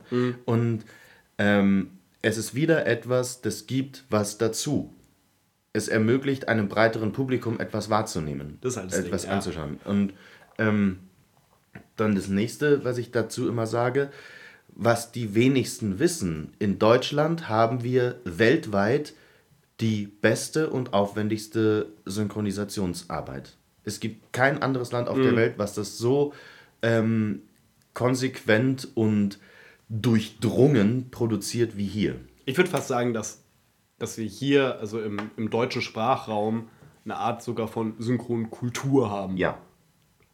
Und das ist, ich finde den, den Begriff auch nicht zu groß dafür, weil so viele Leute, die sich da, also wirklich gute, kreativ, talentierte Menschen, ähm, sich damit auseinandersetzen, so, das kann man schon als Kultur bezeichnen irgendwo. Es ist Kultur. Es ist nämlich ähm, so gewesen mit äh, Beginn des Tonfilms.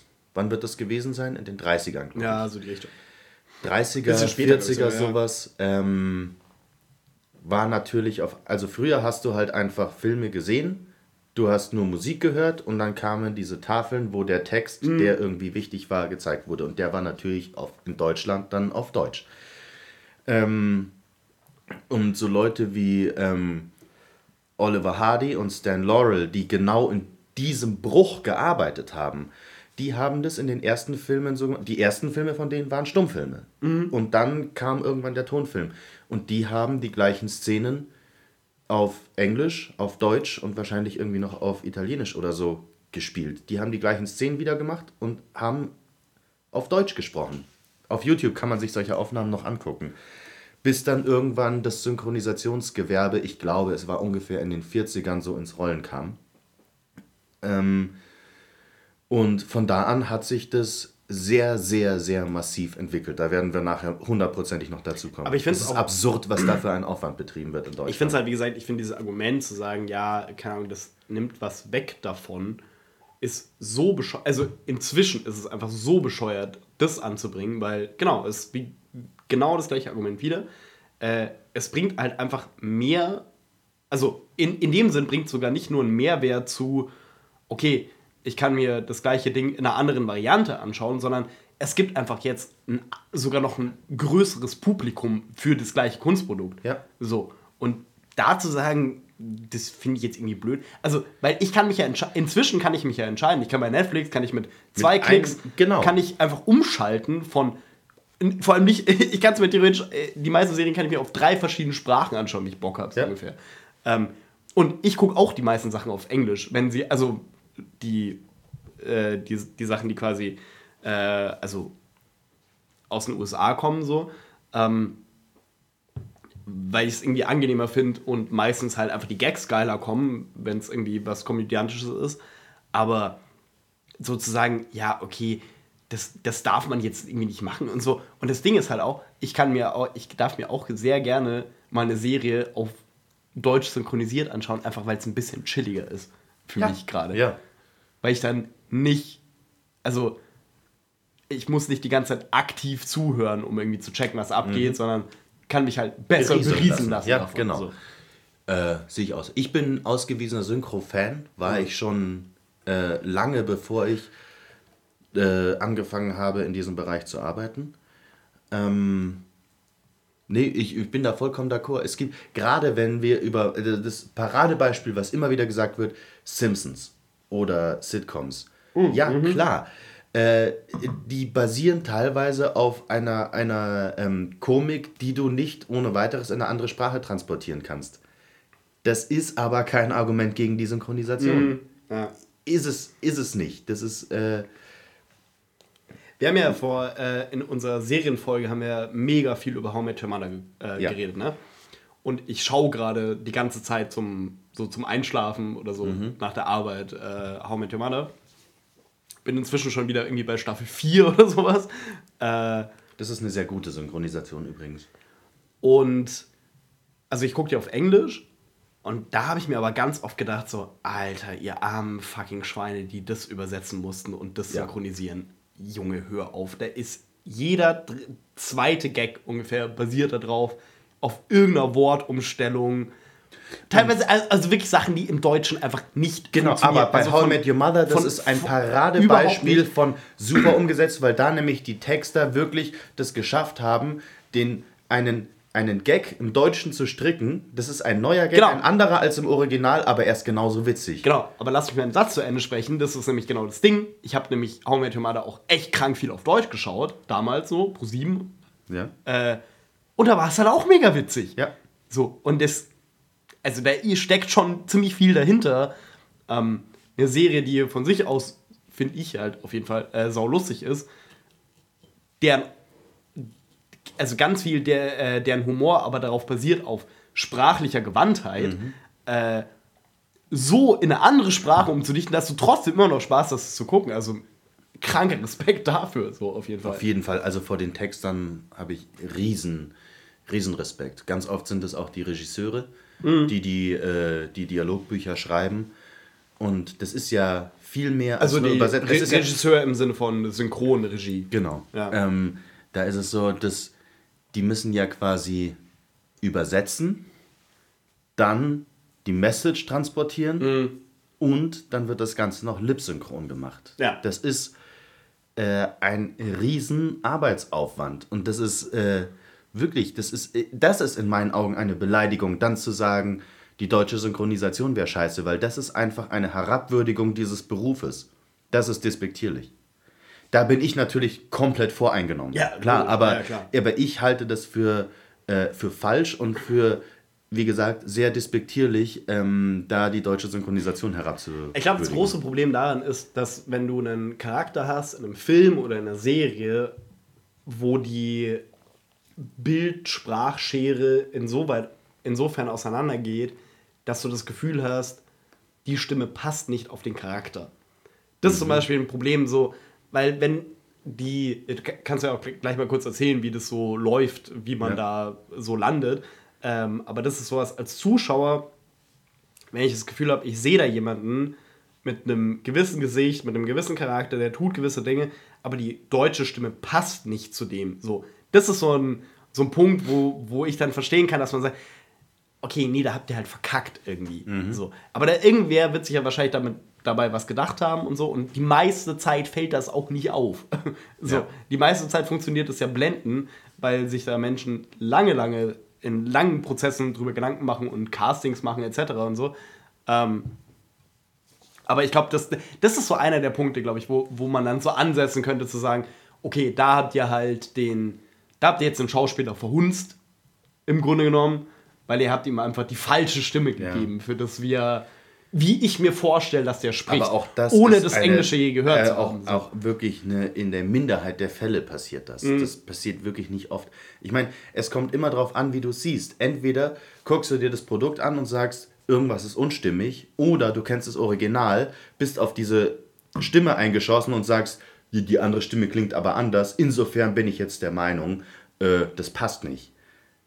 Ich finde, dass Mhm. es einfach darauf ankommt, wie du dir das anguckst. Versteht man, was ich meine? Ja, ja, doch schon, auf jeden Fall. doch, safe. Nee, also, ähm, ja, das, das ist tatsächlich auch ein bisschen ein Problem einfach an der Branche, ähm, wenn Stimmen nicht ganz passen, weil das hängt weniger damit zusammen, dass vielleicht Leute äh, das, die unbeabsichtigt falsch besetzen, sondern eher damit, dass es halt gerade für, für Hauptrollen einen eher kleinen Stab gibt, weil in der Synchronbranche ist es mittlerweile so wie in den meisten Arbeitsbereichen, es geht ums Geld und es ist eine harte Fließbandproduktion. Das ist, wenn du es jetzt vergleichst zu früher, was ich nicht kann, weil ich äh, das erst seit 2014 mache, aber ähm, du produzierst jetzt am Tag das Dreifache, eventuell sogar das Vierfache an dem, was du früher gemacht hast. Und da gibt es Abstriche in der Qualität und das führt vor allem dazu, dass halt die Leute besetzt werden, wo du weißt, die können das. Und das ist auch der Grund, warum du immer wieder die gleichen Stimmen hörst Ah, und es so okay, schwer ja, ist, als ja. kleinerer Sprecher an größere Rollen zu kommen, weil ähm, und ich will da jetzt niemandem was unterstellen, aber das ist eine Entwicklung, die man einfach sieht, dass lieber Leute besetzt werden, wo man weiß, die können das, damit kommen wir easy durch, ja. da kommen wir im Budget, im Zeitplan durch, anstatt zu sagen, wir probieren jetzt mal wen anders, der vom Stimmprofil her, von der Stimmfarbe vielleicht besser passen würde. Ja, okay, ja.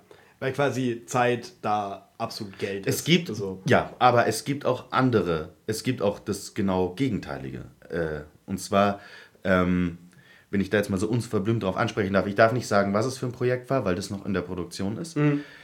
Ähm, ich durfte eine, eine größere Rolle sprechen letzten Monat.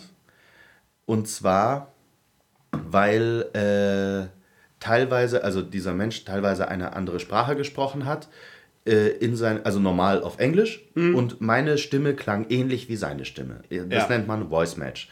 Und deswegen wurde ich besetzt, weil man dann, wenn er in seiner Heimatsprache gesprochen hat, ähm, der, der Bruch nicht zu groß war zwischen der deutschen Synchronisation und dem, dass man das lassen konnte, so dass ich jetzt nicht eine komplett andere Sprache sprechen muss.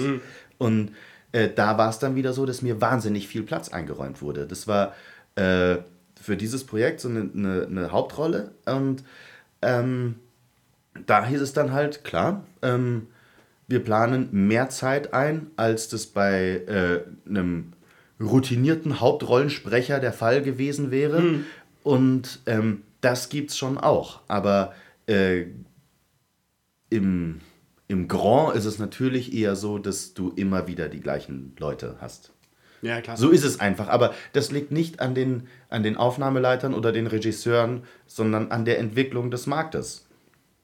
Ja, das, das war ja auch das, wo wir letztens auch schon mal drüber geredet hatten, mit, äh, dass der Zeitpunkt zwischen wann das Material quasi hierher kommt und wann es Ja. veröffentlicht werden muss, also dass das so unfassbar nah aneinander liegt, diese beiden Deadlines im Grunde genommen, äh, dass nicht so viel Raum bleibt zu experimentieren mit irgendwelchen neuen Leuten oder Stimmen oder whatever, so, weil du natürlich im Zweifelsfall kannst du nicht sagen, ja, nee, wir liefern halt das Produkt nicht ab.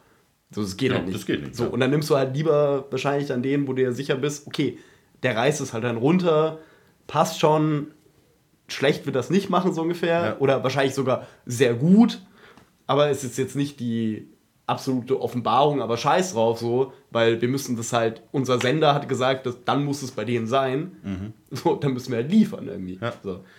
Nee, eben, aber also ich habe auch äh, wirklich eben auch andere Erfahrungen gemacht. Also das will ich schon immer dazu sagen, nicht um das zu relativieren, weil die Branche de facto äh, ein bisschen kaputt ist. Aber ähm, ich unterhalte mich so oft, ich hatte das letztes Wochenende wieder, ähm, saß ich mit einem Haufen Leuten zusammen, weil wir äh, äh, Abgleichstakes kamen für, für ein Projekt und man musste noch mal rein, weil halt von der Redaktion, also Was ein Abgleichstake? ähm, so quasi die Produktion ist durchgesprochen und dann geht es weiter an die Redaktion, die dann entscheidet, kann man es ausstrahlen oder nicht. Und Ah, okay, dann kommt ja. von denen, das muss anders sein und das muss anders sein, dann kleine Textänderungen oder so.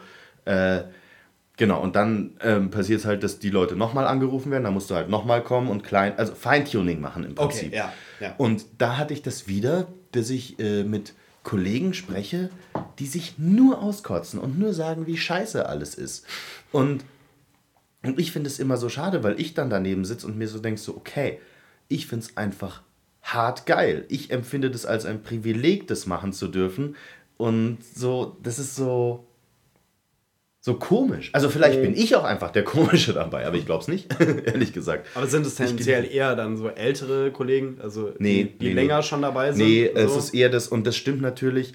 Äh, Weil das ist ja auch so, das ist ja in, in ja vielen. Branchen so, dass quasi die alten Hasen, ich mal hier gerade so Mhm. Anführungszeichen, äh, Anführungszeichen in die Luft, äh, einfach dieses diesen Schlag haben, zu sagen, ja, okay, wir müssen immer haten gegen unsere Branche. aber eigentlich so finden wir es geil, aber also es gibt noch wir so ein paar von denen alles. von früher, aber die sind einfach so groß im Business, dass die, glaube ich, äh, die haben vielleicht auch noch andere Gagensätze. Mhm. Also um das mal so kurz ein bisschen zu erklären, ähm, der normale Synchronsatz in München ist äh, so, dass du als Grundgage dafür, dass du kommst, bekommst du 53 Euro. Und pro Take, der gesprochen wird, 3,50 Euro. Das klingt jetzt erstmal Was viel ist ein Geld. Take? Ähm, ein Take, da kommen wir vielleicht nachher, wenn wir so ein bisschen über das Prozedere sprechen, nochmal drauf.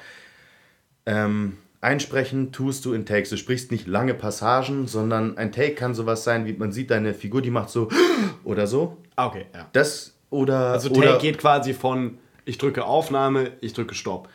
Ja, so aber also das ist, das ist quasi ein vorgefertigtes Schni Schnipsel, Ja, okay. äh, Ja. was du auf Englisch oder auf der Ja. Sprache halt anguckst und dann auf Deutsch synchronisierst. Okay. Mhm. Und das können mehrere Sätze sein, das kann aber auch einfach nur ein Atmer sein oder ein Aber oder Schnipsel tri äh, trifft es ja ganz Genau. gut eigentlich, ja. Und äh, genau. Und das ist ein Satz, das er hat in den 80er Jahren ein Kindersprecher verdient. Und seitdem hat sich an den Preisen nichts getan. Chillig. Das Wow. klingt natürlich nach viel Geld. Wenn du jetzt aber davon leben musst, dann bist du selbstständig. Das heißt, du bist davon ähm, Was die darauf drei- angewiesen. 53 Euro und die du bist, 350. Du bist angewiesen darauf, dass du laufend Sachen reinbekommst. Du musst also quasi sechs bis sieben Jobs die Woche haben. Mhm. Und zwar nicht nur kurze, sondern auch ein bisschen mehr, das, was rumkommt.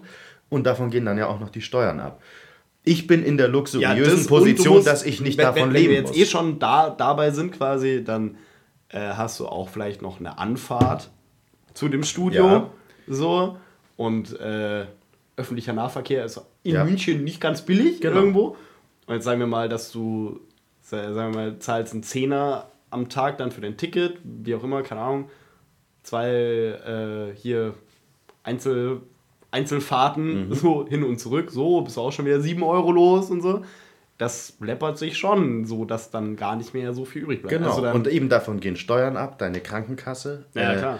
äh, Altersvorsorge und so Mhm, ein Scheiß, safe. ja. Ähm, und das ist klar, dass dann Leute, die, die äh, ausgebildete Schauspieler sind, und München ist einfach ein hartes Pflaster, nicht so krass wie Berlin, aber trotzdem, ähm, das ist schon schwierig und dann kann ich das auch nachvollziehen. Ähm, dass Leute so denken, aber ich sehe das halt einfach anders, weil ich empfinde das, wie ich vorher schon gesagt habe, einfach als Privileg, dass ich diesen Job überhaupt ausüben darf. Und ich äh, habe auch bei jedem Job immer noch wahnsinnig Spaß. Es gibt welche, die sind furchtbar anstrengend. Letztens hatte ich das sechs Stunden lang, fünf Stunden lang musste ich schreien. Ähm, und trotzdem hat es mir wahnsinnig Spaß gemacht. Das ist übrigens was, das wollte ich dir ewig, ewig schon, schon sagen und habe es immer wieder vergessen. Ähm, du erinnerst dich bitte. noch an, das war Folge 11, Ochusko. jetzt habe ich ein bisschen Angst gerade, Mhm. was jetzt kommt dann gleich. Und zwar, äh, als ich erzählt habe, die Dynamik, die sich sofort einstellt, wenn mein Bruder, meine Cousins und ich zusammen sind. Und du gesagt hast dann, ja, ab einer kritischen Menge von drei oder vier sinkt das kollektive Alter in so Männergruppen auf zwölf. Jetzt ist äh, größer 3. Also 3 plus whatever. So. An diesem äh, gerade erwähnten Aufnahmetag habe ich genau das gleiche wieder festgestellt. Das war so lustig. Wir waren im Studio, nur Männer. Ähm, und wir waren, glaube ich, zu siebt oder so. Also wir haben Ensemble gemacht. Ich komme, ich erläutere vielleicht gleich noch ein paar Begriffe dazu. Und das war so lustig, wie sich so eine Rollenverteilung ergeben hat, weil ständig irgendwelche Witze kamen und im Prinzip war jeder zweite irgend so komischer Pimmelwitz, Ja, der eh so klar, gar ja, nicht so lustig ist, aber dadurch, dass äh, man sich in so einer hochgeschaukelten Atmosphäre befindet, lachen irgendwie trotzdem alle. Und dann gibt es den einen, der die Leitung übernimmt und quasi so sagt so, ja, so und jetzt du machst jetzt das und du machst das und bla, so quasi wie der Papa von der Ja, Gruppe ja, und dann gibt's ja. dann gibt's den obligatorischen Klassenclown, dann gibt's den, der ins Leere starrt und, den und so. du immer zurückholen musst in die Szene. Wieder Genau, so, hallo, also- wir sind auch noch da, hallo. Ja, ja, okay. Das war so lustig, weil das waren halt Leute. Ich war der Jüngste mit 25 und der Älteste ging wahrscheinlich auf die Mhm. 60 zu. Und es war genau dieses gleiche Phänomen. Mhm. Ja, Nee, also, Aber wie ist es bei dir, wenn du, äh, ich stelle jetzt noch ein, ein letztes Mal heute Abend nochmal so eine Journalist, Journalistenfrage, weil dann muss ich, glaube ich, aus diesem Journalistenmodus auch raus. Ähm, wenn du so ein, we- wenn du einen Job bekommst Ja. für bla, sprechen Sie das und so, wie ist der Ablauf, dass du, also wie viel Zeit hast du mit dem Text, weil wir haben ja im ersten Segment jetzt auch viel darüber geredet, dass du dich halt krank viel mit diesem Hörbuchtext beschäftigt hast und so. Und das ist ja nochmal ein, eine ganz andere Art, irgendwie Text zu bearbeiten. ist ja, wenn du halt reinkommst für eine Serie und dann, wenn es auch nur ein kleiner Charakter ist oder du halt nur schreien musst, eventuell. Ähm, so, wie ist da so der, ja, keine Ahnung, so der Ablauf? Wie, wie machst du das? So, wie passiert das? also Ist eine ähm, super offene und dumme Frage, aber nee, ich finde es trotzdem interessant insofern, weil, wie gesagt, es ist halt nicht ein Job, den jeder hat irgendwo. So. Okay, also ich als Julius Brach sitze zu Hause und ähm, höre mir Gütesiegel Brachland an. Und dann kommt ein Anruf. Oh Gott, nein, Mann, Alter. Okay, gemischtes Hack. Nein, nein, Doppel nein, Doppel nein, Doppel nein, nein. Nein, also es ist so, ich bekomme einen Anruf Ja. ähm, von der Aufnahmeleitung. Okay. Das ist quasi die erste Instanz. Also es gibt den Filmverleih oder den Serienverleih oder so. Das kann jetzt Concord Film oder was weiß ich sein, die das Projekt an ein Studio weitergeben und in der Aufnahmeleitung, die sind quasi die Organisatoren. Die stellen sozusagen das Team zusammen. Und die rufen mich an und sagen, hey, ich habe da was. Äh, und machen zuerst eine Option aus und sagen, wann hast du denn Zeit? Dann sage ich, ja, jetzt nächste Woche eben äh, Montag bis 16 Uhr, Dienstag, Mittwoch auch und äh, Donnerstag, Freitag uneingeschränkt. Und dann sagen die, okay, ich melde mich. Das machen die bei allen, die sie brauchen in einem gewissen Zeitraum. Dann rufen sie dich wieder an und sagen, okay, Dienstag 13 Uhr bis 16 Uhr. Ähm, komm in dieses Studio. Dann komme ich dahin und ähm, chill da mit den Kollegen oder eventuell alleine, kommt drauf an, ob es eben Ensemble ist oder Rolle. Äh, komme ich gleich nochmal drauf. Ähm, und dann kommst du, kommst du ins Studio. Ein, ein, ein normales Synchronstudio sieht in der Regel so aus, du hast einen, den Aufnahmeraum, da steht eine riesige Glotze, davor steht ein Mikrofon und davor steht ein Pult. Auf diesem Pult ist das Dialogbuch. Mittlerweile sind das meistens Tablets. Früher waren es so riesige so Aktenordner, wo halt ja, ja. Das, die einzelnen Takes eben äh, mehr, naja, nicht tabellarisch, aber halt drauf waren, so ein bisschen wie ein Drehbuch, wo halt nummeriert ist, das ist Take Folge, Ja. Folge 2, ähm, acht- Take 58. Ähm, und in der Regel ist es auch nicht so, dass du dir die Texte vorher anschauen kannst, sondern du kommst halt rein, dann heißt es so, jetzt ist der Julius dran, dann wird dir ähm, das englische Original vorgespielt, du guckst quasi auf die Glotze, das ist schwarzer Hintergrund und dann ähm, normal ist es so, dass zwei äh, weiße Balken, die links und rechts im Bildrand starten, aufeinander zugehen und in dem Moment, wo sich diese Balken treffen, geht das Bild an. Ah, okay, ja. Das ist quasi das Signal, wo du weißt, hier fange ich an zu sprechen. Ja. So, dann wird dir dieser Take vorgespielt, bumm, dann sagt er, oh man, that's really great. So, und dann äh, wird der O-Ton auf stumm geschaltet und äh, ich sehe nochmal diese Balken, die aufeinander zugehen und das Bild kommt stumm. Und dann sage ich darüber, wow, das ist echt cool. So. und ähm, genau, und neben mir sitzt dann normalerweise die Cutterin oder der Cutter, die ist die, beziehungsweise der ist äh, dazu gut, äh, die, Synchron, die Synchronität zu beurteilen. Also die sagen, nee, da, da musst du breiter werden, also länger oder da musst du eine Pause machen oder hier hat das Timing nicht Ja. gestimmt. Und dann hast du in einem Nebenraum, der ähm, mit einer Glasscheibe getrennt ist, also du kannst in die Regie gucken, da sitzen der Tonmeister und der Regisseur. Tonmeisterin, Regisseurin. Ja. Wir müssen hier Ja. jetzt nicht unnötig gendern, ihr wisst, was ich meine, ja. Und dann ist es äh, meistens so, wenn du gar nicht weißt, was du davor machst, dass dir der Regisseur ein kurzes Briefing gibt und sagt so, ja, du bist ein ziemlich harter Kerl und ähm, ihr habt gerade das und das gemacht. Also ich Ja. weiß über das Projekt in der Regel nichts bis ziemlich wenig, weil halt ganz viel Geheimhaltung unterliegt, weil die äh, gerade bei Sachen mit einer hohen Öffentlichkeitswirkung halt die Angst davor, dass irgendwas gespoilert wird, wahnsinnig groß ist, verständlicherweise. Und ähm, genau, und dann, dann mache ich das, dann spreche ich drüber und dann passt es entweder oder äh, ich bekomme dann eine Regieanweisung, die sagen, nee, Moment, ähm, du, musst, du musst viel intensiver sein oder ähm, du musst, überleg dir das mal, viel lauter, da ist gerade Ja, ein riesen ja. Getümmel, sowas, ja. Und das ist quasi das normale Prozedere. Ich gucke mir den Take an, nehme währenddessen auf, wie spricht der, wie ist das Timing, in welcher Emotion, teilweise in welcher Stimmfarbe spricht er. Ähm, und äh, genau, das nehme ich auf und adaptiere das dann mit dem deutschen Text. Okay, dann klär jetzt noch mal kurz Ensemble und Da sind wir wieder. Rolle und Genau, da sind wir wieder aber- bei dem Thema ähm, aufwendige Das finde ich ganz, eigentlich ein Synchronisation. ganz geiler Leitfaden für, okay, wie macht man synchron? Mhm. Ich finde das ganz gut. Wir werden das als 10 Minuten, ich schneide es so zusammen und dann lade ich das irgendwo hoch in so einem anderen YouTube-Channel, so educative Shit, irgendwie so. Du willst auch Synchronsprecher werden. Okay. Vergiss es. Aber so geht's. nee, ähm, Und es du musst so. die Fahrtkosten selber tragen. Früher in den, in den 80ern oder noch früher war das so, dass die Sprecher nebeneinander im Studio standen, beispielsweise in einer Dialogszene und beide gesprochen haben. Ja. Das passiert jetzt nicht mehr. Jetzt wird, das nennt sich rausixen, nur noch deine Gesprächsanteile ähm, kommen, ähm, dass du alleine, im, also dass die Sprecher quasi alleine bestellt werden können, weil das eine viel höhere Flexibilität im Zeitplan ermöglicht und ähm, somit halt viel schneller, viel mehr produziert werden kann. Ja.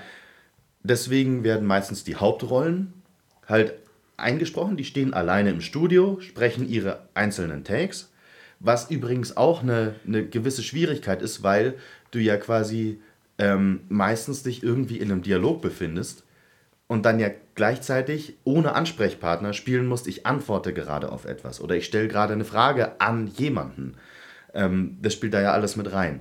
So, das sind, das sind die Rollen. Und dann, was in, in jedem Projekt auch kommt, äh, vorkommt, ist das Ensemble. Da sind dann mehrere Sprecher, so wie ich das vorher gesagt habe, im Studio, ähm, weil jede Hintergrundatmo neu synchronisiert wird im Deutschen. Einfaches Beispiel, wir sind jetzt How I Met Your Mother im McLaren's Pub. Die Hauptrollen sprechen, da kommen dann Martin Halm, okay, also der Sprecher von Ted Mosby, der Sprecher von Marshall, alle einzeln sprechen ihren, ihr Zeug und dann wird ein Ensemble-Tag festgelegt, wo dieses Hintergrundgebrabbel, weil man ja überall Leute sieht, die was Ja, sagen, ja. einzeln eingesprochen wird, sogar mit festgelegten Texten in der Regel. Manchmal improvisiert man, das macht besonders Spaß, aber ganz oft gibt es Textvorschläge. Weil der Bruch quasi auch zu hart wäre, zu sagen, ja, okay, fuck it, wir legen einfach die englische Hintergrund. Äh, Das geht das oftmals. englische Hinter- Manchmal gibt es Sachen, die angelegt so, sind vom ja. Studio, aber in der Regel nicht. In der Regel wird alles komplett Hm. neu gemacht, ja. Und äh, genau, und das sind tatsächlich die Jobs, die ich äh, am meisten mache, weil ich einfach kein ausgebildeter Schauspieler bin. Hm. 80 bis 90 Prozent sind Schauspieler, die das machen. Ähm, und genau, äh, in diesen Ensemble-Sachen machst du dann halt, du sprichst auch Sachen einzeln. Das ist dann halt so, der hinten links im Bild, da siehst du, der bewegt sich irgendwie mit dem Mund, das geht in der Mischung komplett weg nach hinten. Ja, aber musst da könnte man jetzt sagen, gesagt so, haben, ja. wow, cool, dass du auch hier bist. Sowas. Mhm. Und das wird alles einzeln oder teilweise gesamt als Schleife, wo sich dann sechs Leute vors Mikro stellen und so, oh mein Gott, letztens habe ich mir die Pizza bestellt. Bla bla bla. und durcheinander, dass quasi ein Gebrabbel aufgenommen wird. Ja. Das passiert auch. Und Ah, okay. Das ist, glaube ich, was, was viele Leute nicht wissen, wie aufwendig das ist.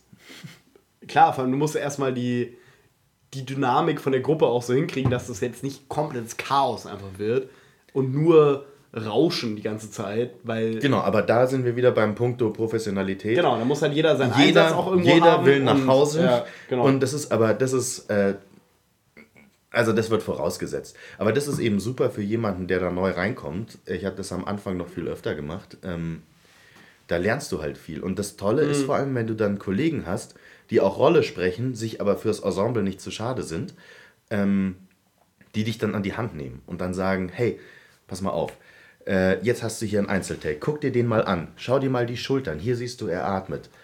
Äh, Ah, okay, wo du ja, dann so ein ja. bisschen auf das Timing eingehen kannst und so.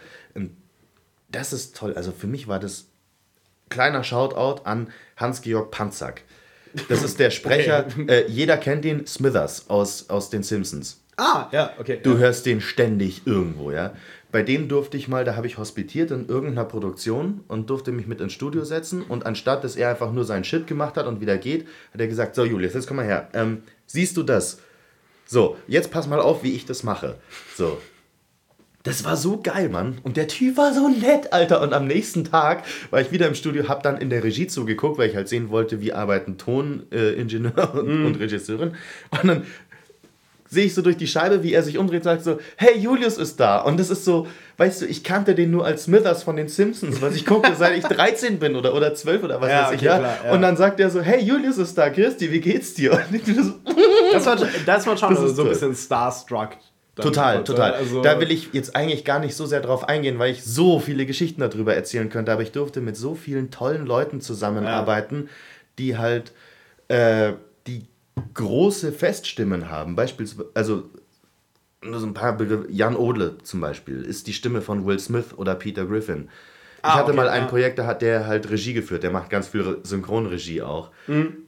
Das ist schon geil, wenn du da drin Ja, stehst, ja, so, weißt du, hinter dir sechs Cracks, die seit Jahrzehnten auf der Bühne stehen, für, die das aus dem FF machen und du stehst da, machst es seit zwei Jahren so, ah, okay, ich darf jetzt nicht verkacken und dann kommt deine Regieanweisung und es ist halt fucking Will Smith, der sagt so, okay, pass mal auf, du bist jetzt der und der, ähm, du bist ein ziemlich harter Gefängniswärter und total gelangweilt oder so. Und, und, dann, und dann versuchst du das umzusetzen und dann machst du es total falsch und dann ist der aber trotzdem noch nett und sagt, nee, nee, nee, nee, nee, Moment. Ich habe gerade gesagt, du machst so, so, weißt du, und das ist halt Aber es ist schon ein mega bisschen, cool. also das spielt ja auch ein bisschen nochmal in dieses Ding mit rein, die Wertschätzung gegenüber diesem Synchron, weil ich meine, du droppst jetzt die Namen äh, von Leuten, die du auch bewunderst irgendwo, weil die halt in deinem Feld groß sind. Ähm, und sogar mit dem Zusatz zu sagen, ja klar, die kennt jeder, weil das ist die Stimme von XY und so. Aber der normale Zuschauer, der, der merkt sich ja diese, diese Leute nicht. So, das ist schon auch irgendwie krass. Also, dass du halt, du sagst es nicht, Alter, ich feier, also klar, kannst du sagen, ja, ich feier die Stimme von, aber wie viele Leute kennen den Namen dann von demjenigen? Wie gesagt, das So. ist halt ein Steckenpferd von mir. Und das ist, das ist wieder Nee, das, nee, klar, von dir, ich? von Ja. dir ja, aber von, du musst ja überlegen, wie viel, also keine Ahnung, wie viele Zuschauer die Simpsons haben. Wahrscheinlich auch sogar in Deutschland über zwei, drei Millionen oder sowas, so pro Folge oder irgend so ein Scheiß. Ähm, aber dass da, also der, sagen wir mal, ich will jetzt nicht sagen, also die muss man jetzt nicht abfeiern dafür, weil wie gesagt, die machen auch nur ihren Job. Mhm. Aber es ist trotzdem irgendwie interessant, dass du da eine, so ein bisschen eine Entkopplung hast, auch von den, von den Künstlern, die das tun. So. Ja. Und kein, weil es geht ja jetzt keiner auf eine, weiß ich nicht, bekennt sich jetzt als Fan von dem und dem Sprecher. Also gibt es bestimmt auch ein paar, aber wahrscheinlich mehr in deiner Branche als darüber hinaus Ja. von den normalen Zuschauern so ungefähr. Weil du hast jetzt ungefähr 140 Namen gesagt, von denen kenne ich halt niemanden. Außer wenn du mir halt sagst, wer das halt dann ist, also welche, welche Rolle die halt sprechen. Irgendwo. Ja, aber wie gesagt, ich bin da halt auch ein bisschen komisch. Also, weil das immer schon mein Steckenpferd war, Ja, lange ja, klar, bevor, ich, ja, äh, bevor ich dort angefangen habe. Und dann. Und das ist eben das Tolle, dann siehst du so, googelst du, wer ist denn das? Ah, okay. Dann merkst du dir den Namen und dann Mhm. irgendwann sitzt du so da und merkst so, warte, die Stimme kenne ich. Das ist der. Ich rede gerade, ich arbeite gerade mit diesem Menschen. Oh mein Gott. Das ist halt so absurd geil. Ja, ja. Und es ist so ähnlich wie das, du hast mir einmal von einem, von einem Musiker erzählt, so ein wahnsinnig absurd guter Gitarrist, der häufiger mal in München spielt. Erinnerst du dich noch, den du bei einem Auftritt gesehen hast? Dann hast du mit dem gesprochen und der war so voll nett. Warte mal ganz kurz. Also es gibt viele Gitarristen, die ich getroffen habe, die sehr nett waren. Und, in Und München dann hast du gesagt so, ja, hey, great, I saw you last time in Munich. Und er so, hey. Oh, was scheiße, your day?" ah, Julian ja. Large. Ja, genau. Ja, halt dein Maul. Genau, und so ähnlich Ja. ist es bei mir halt, wenn ich dann, wenn ich dann halt Leute treffe, die ich nur von den Stimmen her kenne und dann, und dann darf ich mit solchen Leuten arbeiten. Also die arbeiten mit mir Mhm. und begrüßen dich mit Handschlag so, hi, ah, du bist der Julius, grüß dich, du machst jetzt das und das. Und dann, ähm, und dann bedanken sie dich, äh, sie sich dafür und, Mhm. ja. und du gehst wieder und ich gehe dann nur so raus so,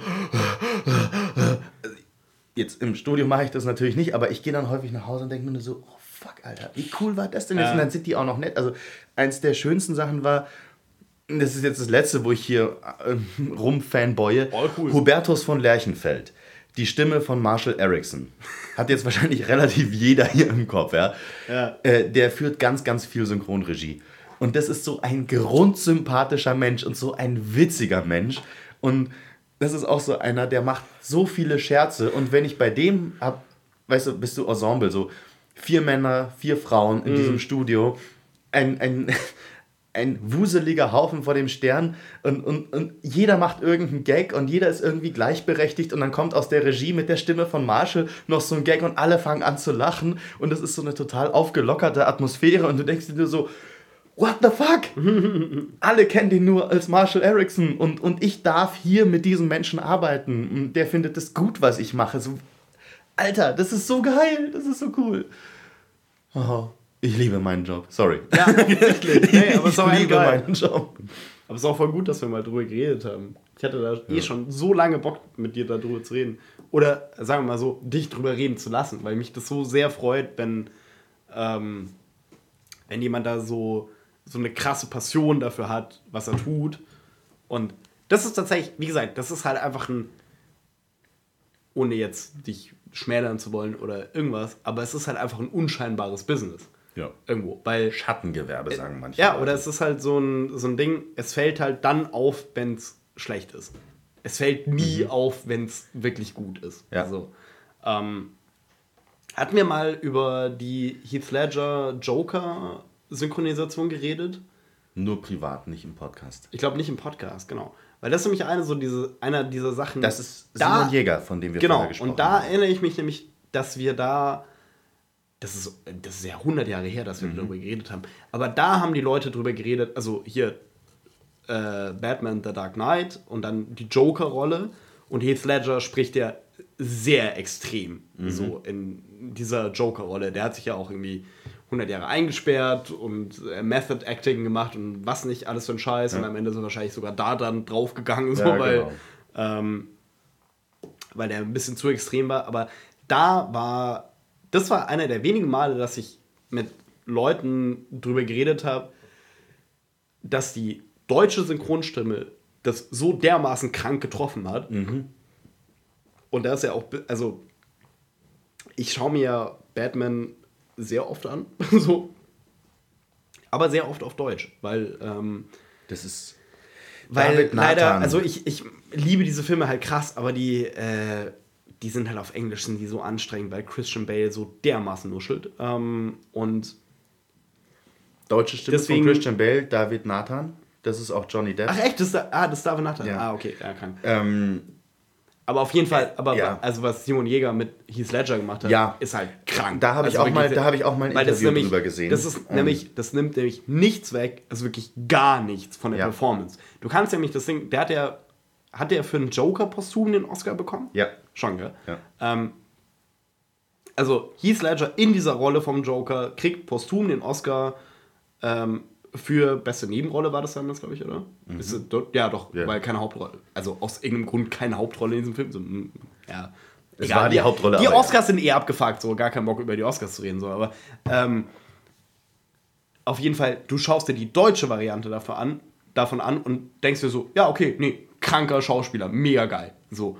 Und da, also da hat es wirklich nichts weggenommen, wenn nicht sogar so ein bisschen was dazu getan, aber es hat nichts von der Performance geklaut, nichts von der Qualität weggenommen und so. Ähm, Da also habe ich, da, da bin ich, da war ich echt mega fasziniert davon. da hab ich auch mal. Weil den, den kannst du echt, während, während du den Film schaust, kannst du umschalten von Deutsch auf Eng- Englisch. Und klar, die Wortspielereien sind ein bisschen holpriger auf Deutsch, ist immer so, eh klar. Aber vom, von der Art, wie er das macht, also wie- die Art, wie er spricht, ist einfach eins zu eins genau absurd. dieser Mensch. Das ist so krank. Das, ich finde das so krass.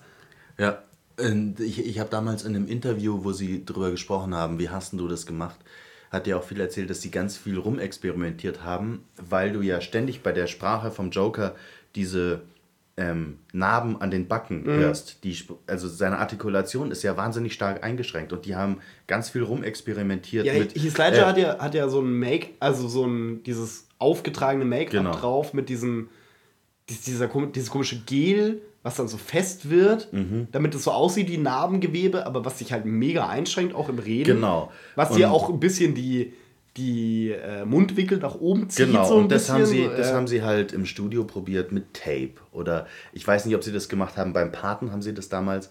Äh, so, also Marlon Brando hat den Paten gespielt mit Ja. äh, Taschentüchern in der Backenfalte. Ah, okay. Ähm, Krass. So mit solchen Tricks haben die damals Mm, ja. auch gearbeitet. Aber das ist halt vollkommen beyond. Das ist wahnsinnig weit ab von dem, was ich äh, bisher machen durfte. Ja? Äh, ja, aber das ist, also die Performance ist wirklich absurd. Und ich weiß nicht, also es gibt ja auch, auch so Synchronpreise, das ist nur, hat noch nicht so eine hohe Popularität, aber beispielsweise der Synchronregisseur von den Herr der Ringe-Filmen, weißt du, wer das war? Nein. Andreas Fröhlich. Okay. Bob Andrews. Ah, okay, nein. Ja, der auch Gollum gesprochen hat. Übrigens. Ach, krass, okay. Und ähm, Der, äh, Das ist so weird, gab's- wenn man, gab's wenn man diese. Rollen verknüpft, Ja. dann macht das äh, Dafür irgendwie- das Preise, weil diese Synchronisation, diese Regie ist, äh, ist unfassbar gut gelungen. Ich durfte übrigens letztens für die Schwester äh, von Bob, also, also Katrin Fröhlich, war meine Regisseurin letztens. Die Schwester von Die, Bob. Schwe die, die, Schwester, die. Schwester von Andreas Fröhlich, also die Schwester quasi von Bob Andrews. Okay, ja. Das war auch gut. Die ist auch eine, eine herausragende Sprecherin. Wie geil. Die Schwester von Bob, Bob Andrews. Ja, Hat Bob Andrews in den drei Fragezeichen, hat er eine Schwester? Nee, oder? nee, ich glaube nicht. Hat er irgendwer Geschwister eigentlich von den dreien? Nee. Nee, oder? Peter hat irgendwann mal eine Freundin. Kelly oder so. Ja, aber das sind keine Geschwister. Wir sind nicht in Alabama. ja, das stimmt. Wir sind in Nord-Hollywood, okay? Ja, wobei, manchmal Ja, du. bleibt ja in der Familie. Kommt Zeit, kommt Rat und so, ne? Oder sowas. Nee, ähm, nee, ich glaube nicht. Eigentlich nicht, ne? Gut, aber Julius hat auf jeden Fall mit der Schwester von Bob Andrews gearbeitet. Okay, das klingt super Das komisch. klingt, nee, das klingt überhaupt nicht korrekt. Das, das darf man eigentlich so gar nicht sagen. Oh Oh Mann. Gott, oh Gott.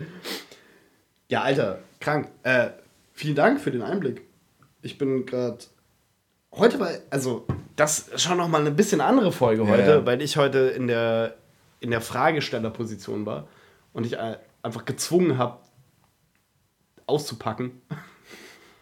Und wir haben jetzt, also, die, die ganz harten Geschichten haben wir jetzt eh noch im, im Kämmerchen versteckt, so. Weil das meiste darfst du wahrscheinlich nicht erzählen, weil du so viele Verträge schon in deinem Leben unterschrieben hast, dass du nichts erzählen darfst. Aber äh, wenn wir, also vor der Pause können, äh, können wir noch, also frage ich dich jetzt nochmal, was war so dein, dein geilster Synchronjob? Wo du, wo du sagst so, okay, das war abgedreht. Da, das war so das Ding, wo du dir gedacht hast, Alter, nice. Also, da habe ich richtig auch Bock, mir das anzuschauen. Und das war eine geile Rolle und das hat gut gepasst und so. Oder darfst du es nicht erzählen, weil Ich irgendwas glaube, ich glaube, hast? das war tatsächlich das, wovon ich vorher erzählt habe und darüber darf ich tatsächlich nichts erzählen. Nein, fuck, okay, was, dein zwei, wa- was war dein zweitgeilstes Synchronjob-Erlebnis? Ich glaube, das war, als ich zum ersten Mal ganz alleine bestellt wurde für eine kleine Rolle. Das war noch 2014, noch als junger Bursche, wirklich. Das ging so ein bisschen nach Escort Girl. Ähm, das war für die Serie Arrow. Da habe ich einen, Ah, ja. irgendeinen einen Typen gesprochen. Und ich kannte, das war immer so, davor war ich halt immer nur für, äh, für Ensemble bestellt. Und dann, ich dachte, das wäre auch das so, ja, 9 Uhr früh, da bist du in der Potschi-Straße. Ich so, okay. Bin ich da, waren auf einmal alle für mich da und ich so, okay, okay, okay, ich glaube, jetzt bist du Synchronsprecher. Jetzt, du hast jetzt den Cutter und den Tonmeister und den Regisseur und die sagen, du musst jetzt das machen und du bist alleine, oh mein Gott. Ähm, Ah, okay, ja. ich habe mir das ein paar Mal angeguckt, das kann man sogar auf Netflix noch sehen.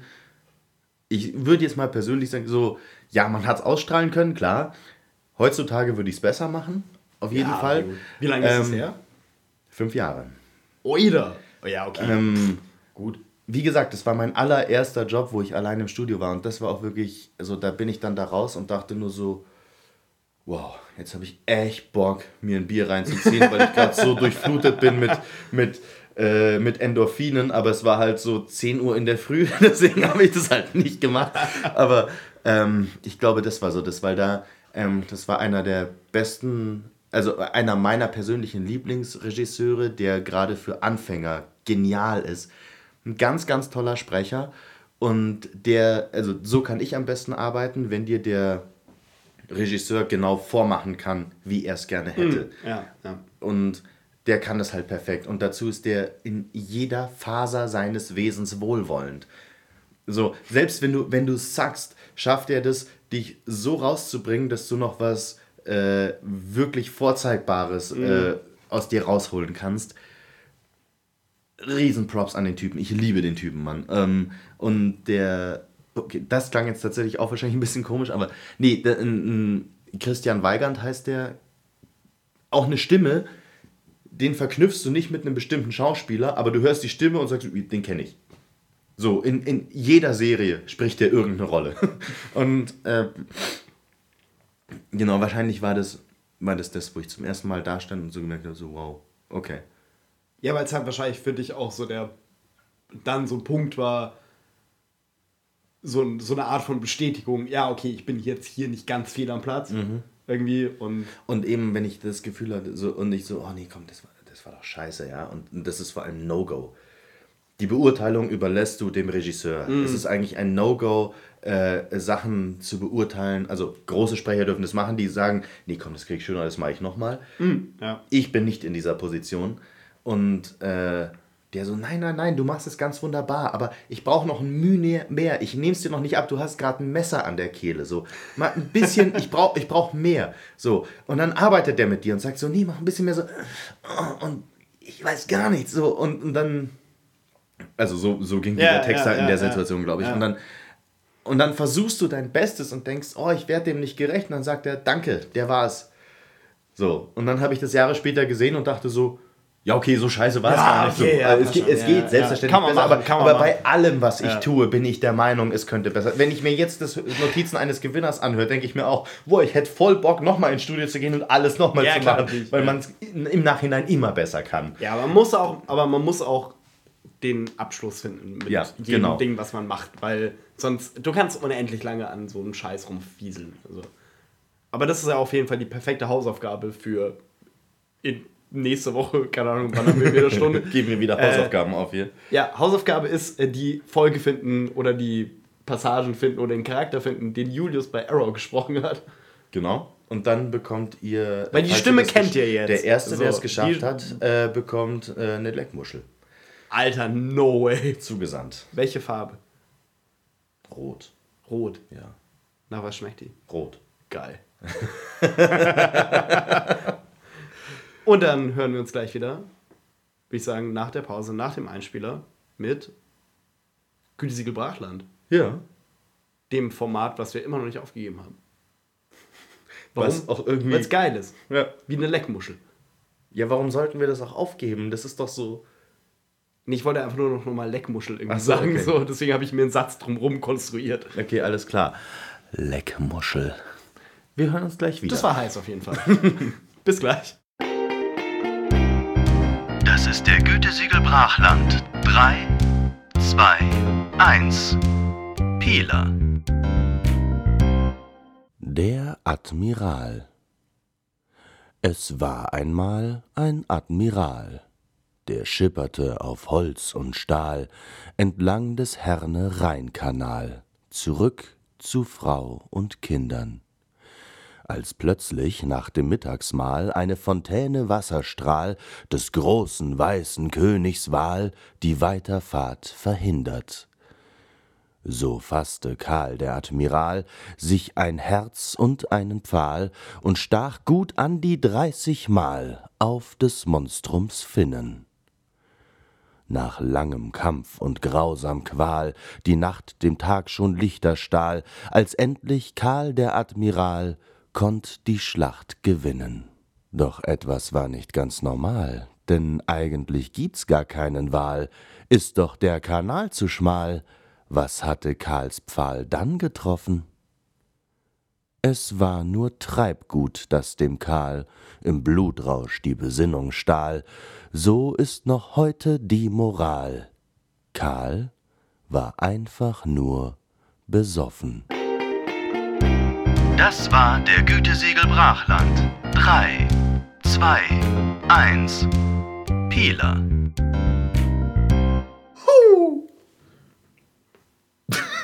Ja. Und da sind wir wieder. Meine Damen und Herren, zu Gütesiegel Brachland. Folge Nummer 15. Im letzten Segment, das da den Namen trägt, Gütesiegel Brachland. Ja, Christi. Äh. Ich habe gerade ein bisschen einen Lachflash und versuche mich ein bisschen zusammenzureißen und schaff's nicht. Aber es ist auch. Ich will es erzählen, darf ich es erzählen, sonst ist es, es, gibt, es wirft nur Fragen. Nein, auf. man darf es erzählen. Doch, nee, man darf es erzählen. Es Johannes ist gerade bilderbuchmäßig. Wirklich, die Aufnahme lief schon. Hinten im Stuhl übergekippt, Mann. Oh, okay, okay, okay. Es ist lustiger, wenn man es gesehen hat, aber. Ich hab, wir, haben ja, wir haben ja vorhin schon gesagt, wir sind heute in einem neuen Aufnahmesetting und ich muss jetzt mal sagen, Ja, dass- die Böden also, hier sind sehr rutschig und ich meine 45 Grad Neigung ist Böden, auch scheiße. Die Böden, sind sehr, die Böden sind sehr rutschig und dieser Stuhl ist auch sehr rutschig. Und ich habe mich ein wenig zu weit zurückgelehnt. äh, Oh, es war so ich wunderschön. hatte das nicht unter Kontrolle. Es war Aber, so wunderschön. Ja.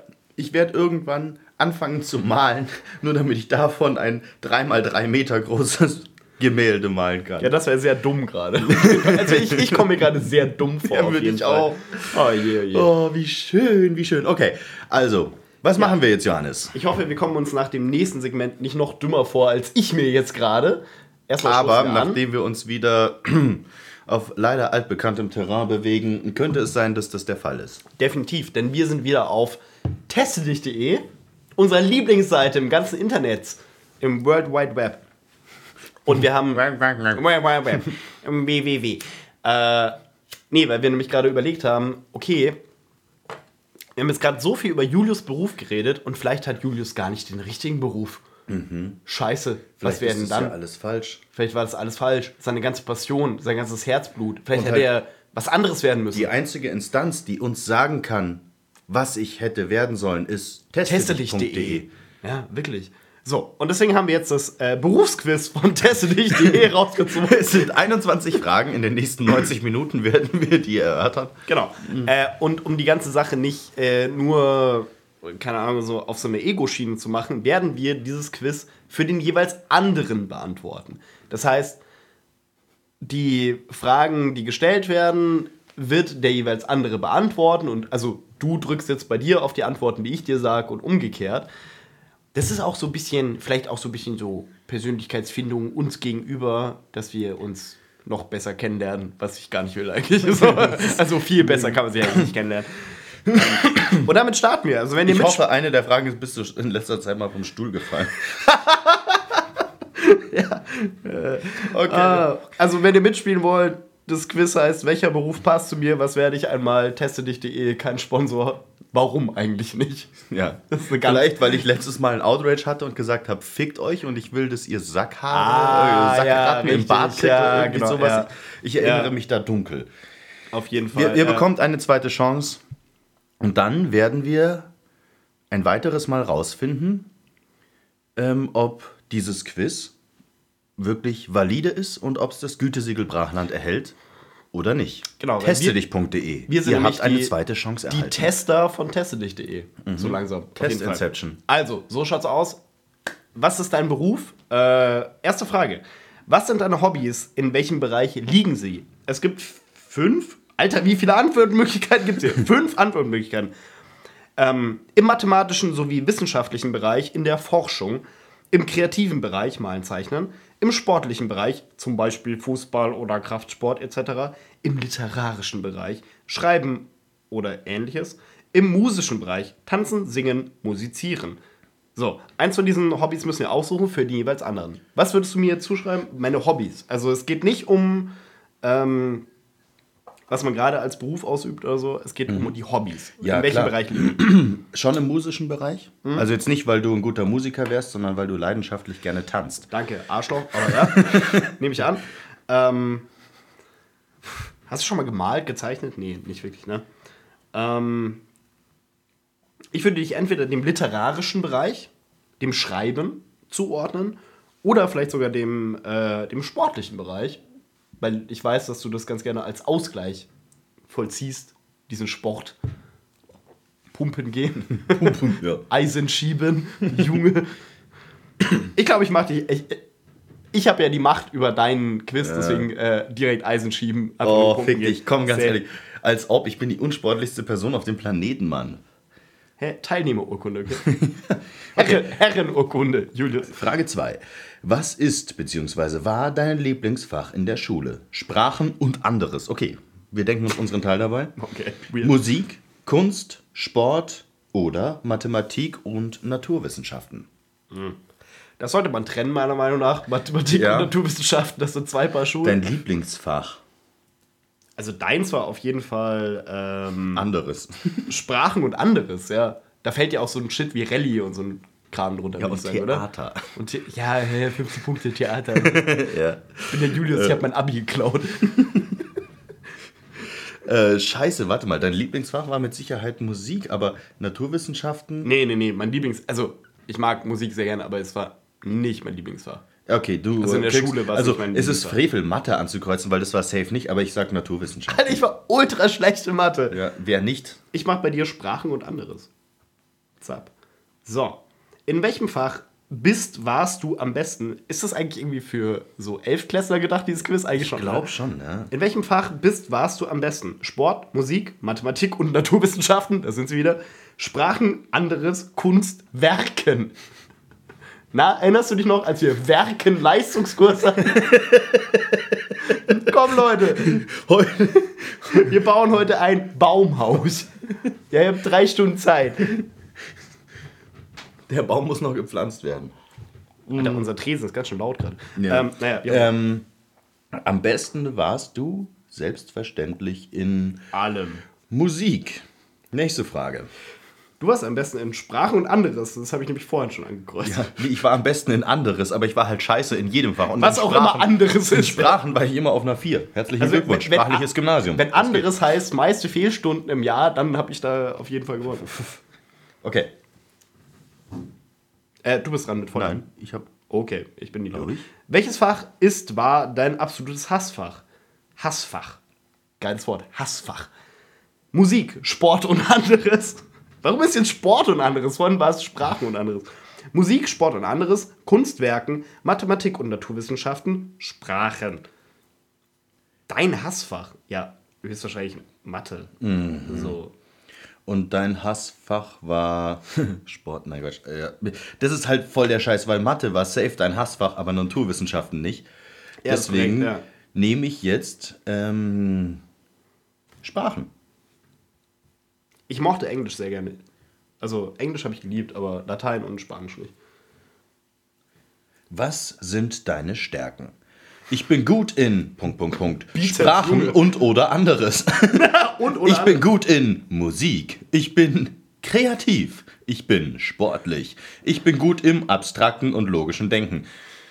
Okay, ich sehe in welche Richtung das geht. Ich will nicht bei dir immer Sprachen und anderes und oder an, weil unter anderes, so, da fällt so viel Kram drunter. Ah komm, du bist, du, du siehst dich als sehr kreativen Menschen. Du bist Ich, kreativ. ich würde bei dir jetzt auch kreativ machen. Ja. Ich gehe bei, ich geh bei dir auch auf kreativ.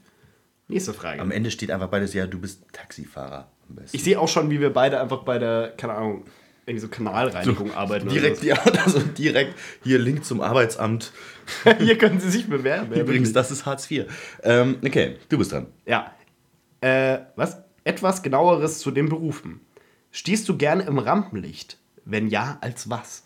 Nein, überhaupt nicht. Nein, nur meine eigenen Werke werde ich einmal veröffentlichen. Okay, hm, Ego-Time.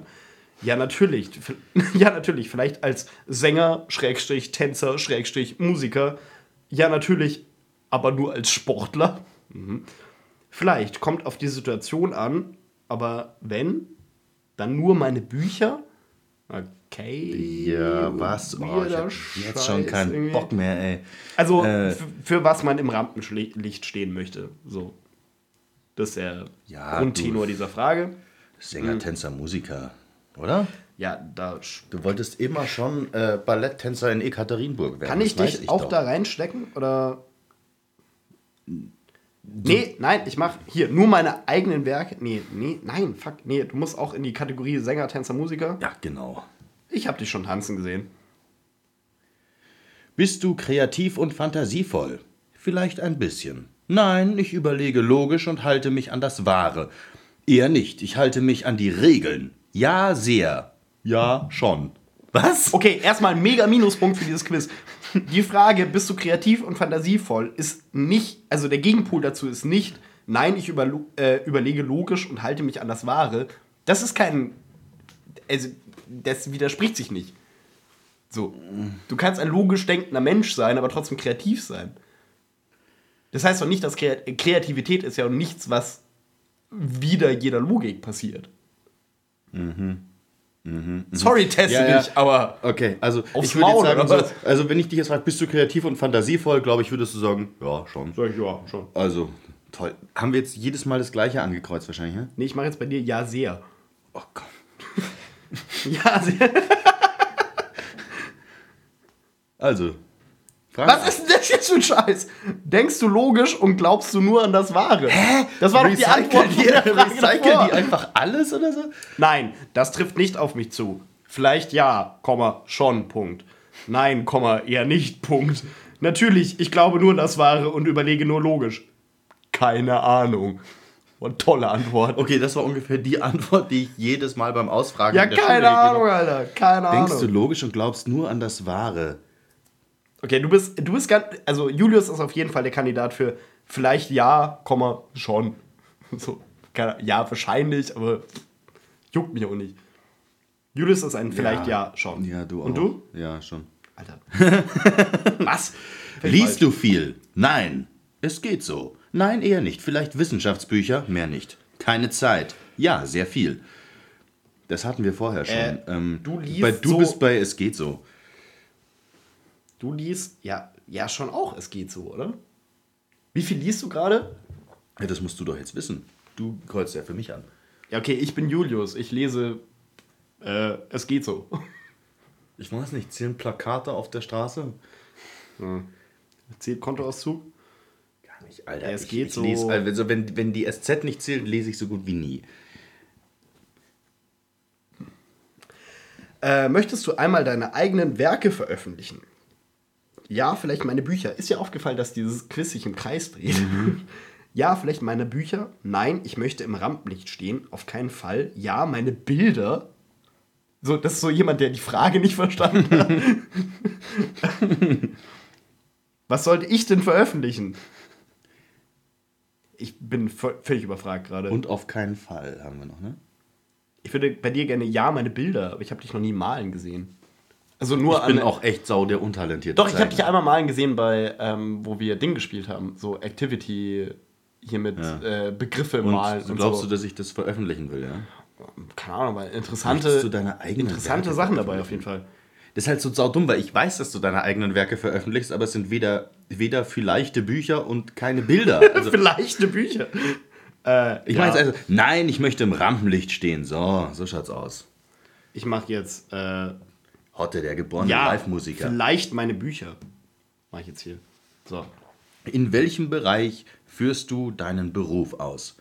Mathematiker, Wissenschaftler, etc. Warte mal, ist das nicht das Berufsquiz, was einen dahin führen soll, welchen Beruf man machen Mhm. Ja. Okay, teste dich, wir sind auf Kriegsfuß ja, inzwischen. okay. Äh, Maler, Zeichner, Künstler, Journalist, Schriftsteller, anderes, okay.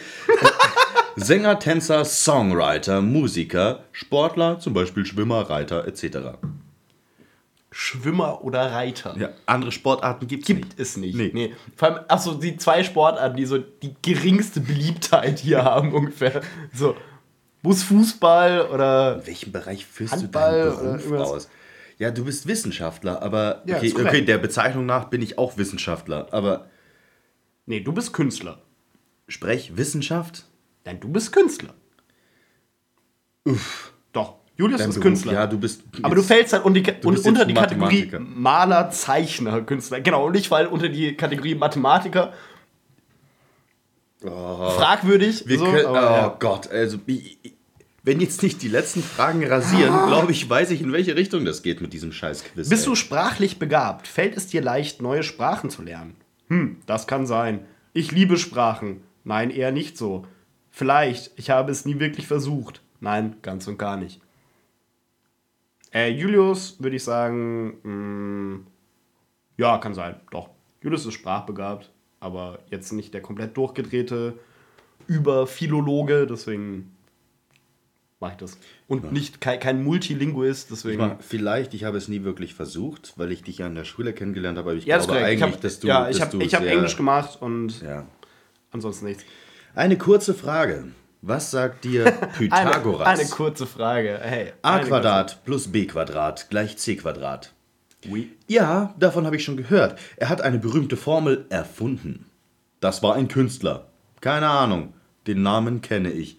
Oh, ich hasse dieses Quiz so.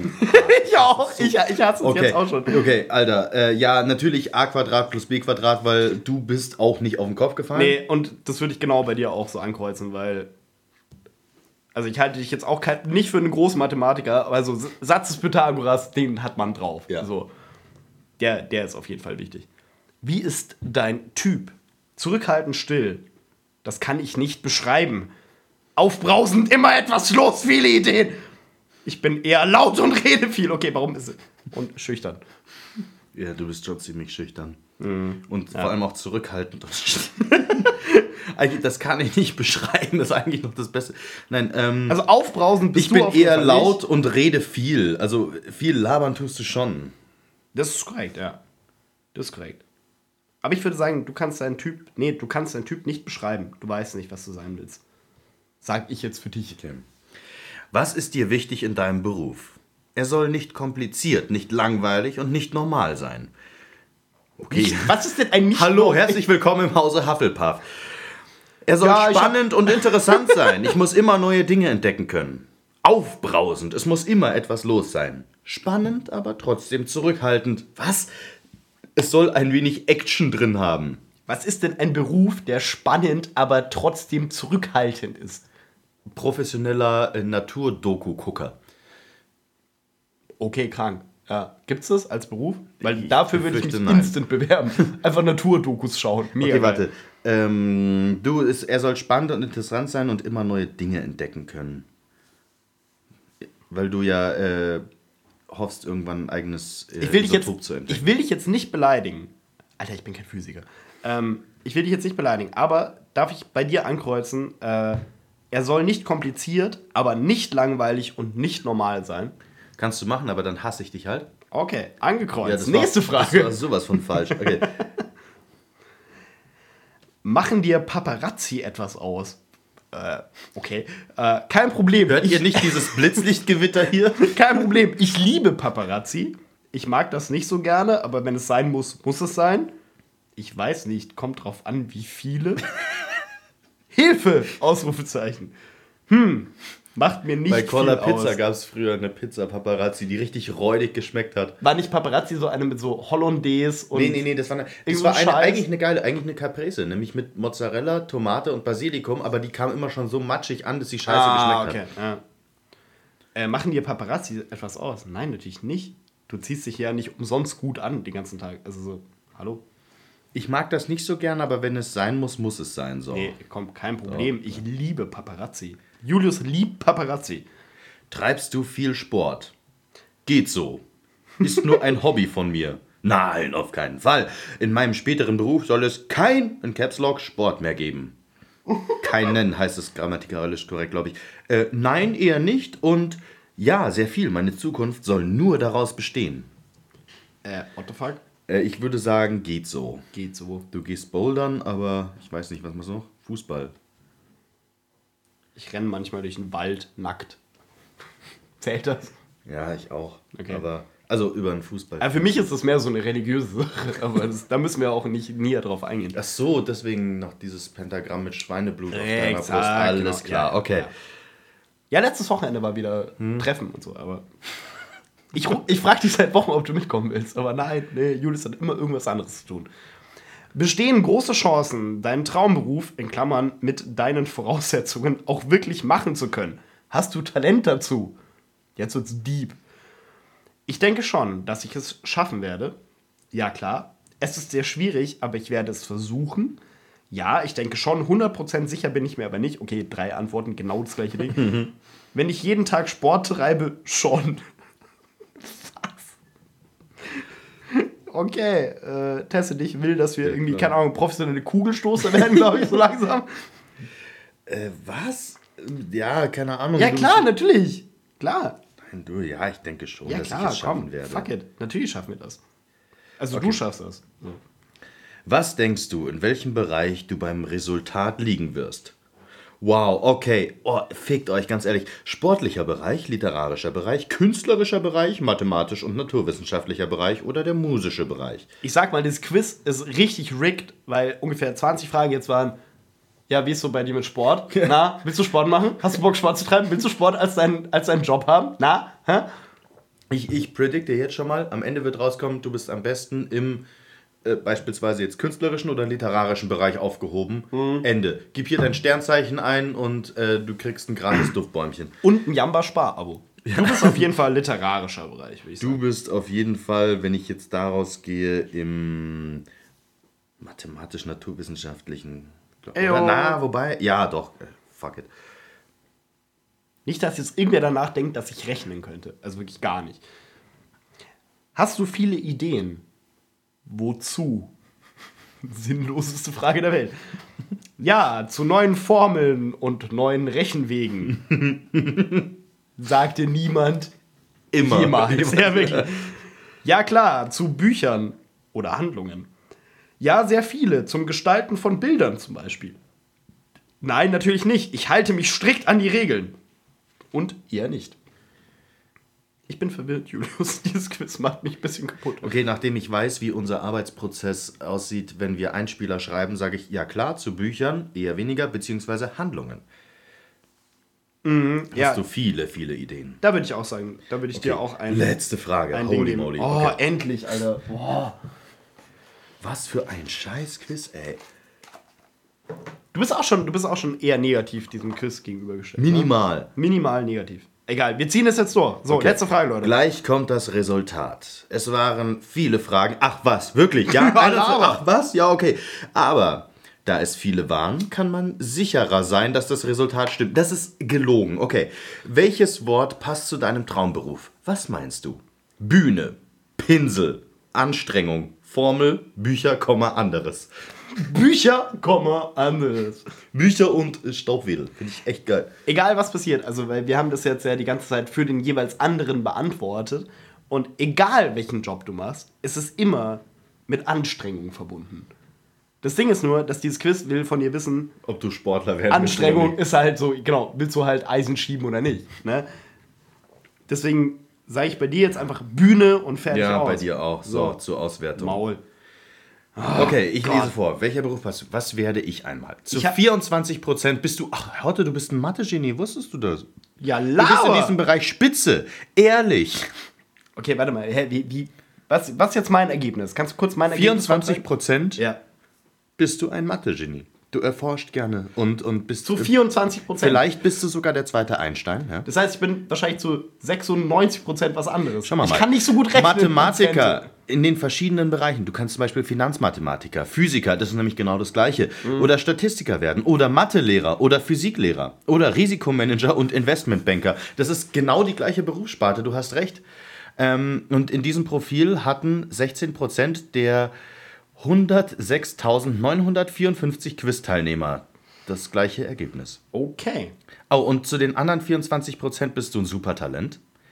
Äh, das bist du wirklich. du magst das Tanzen, Sledge, Singen, Sledge, Musizieren.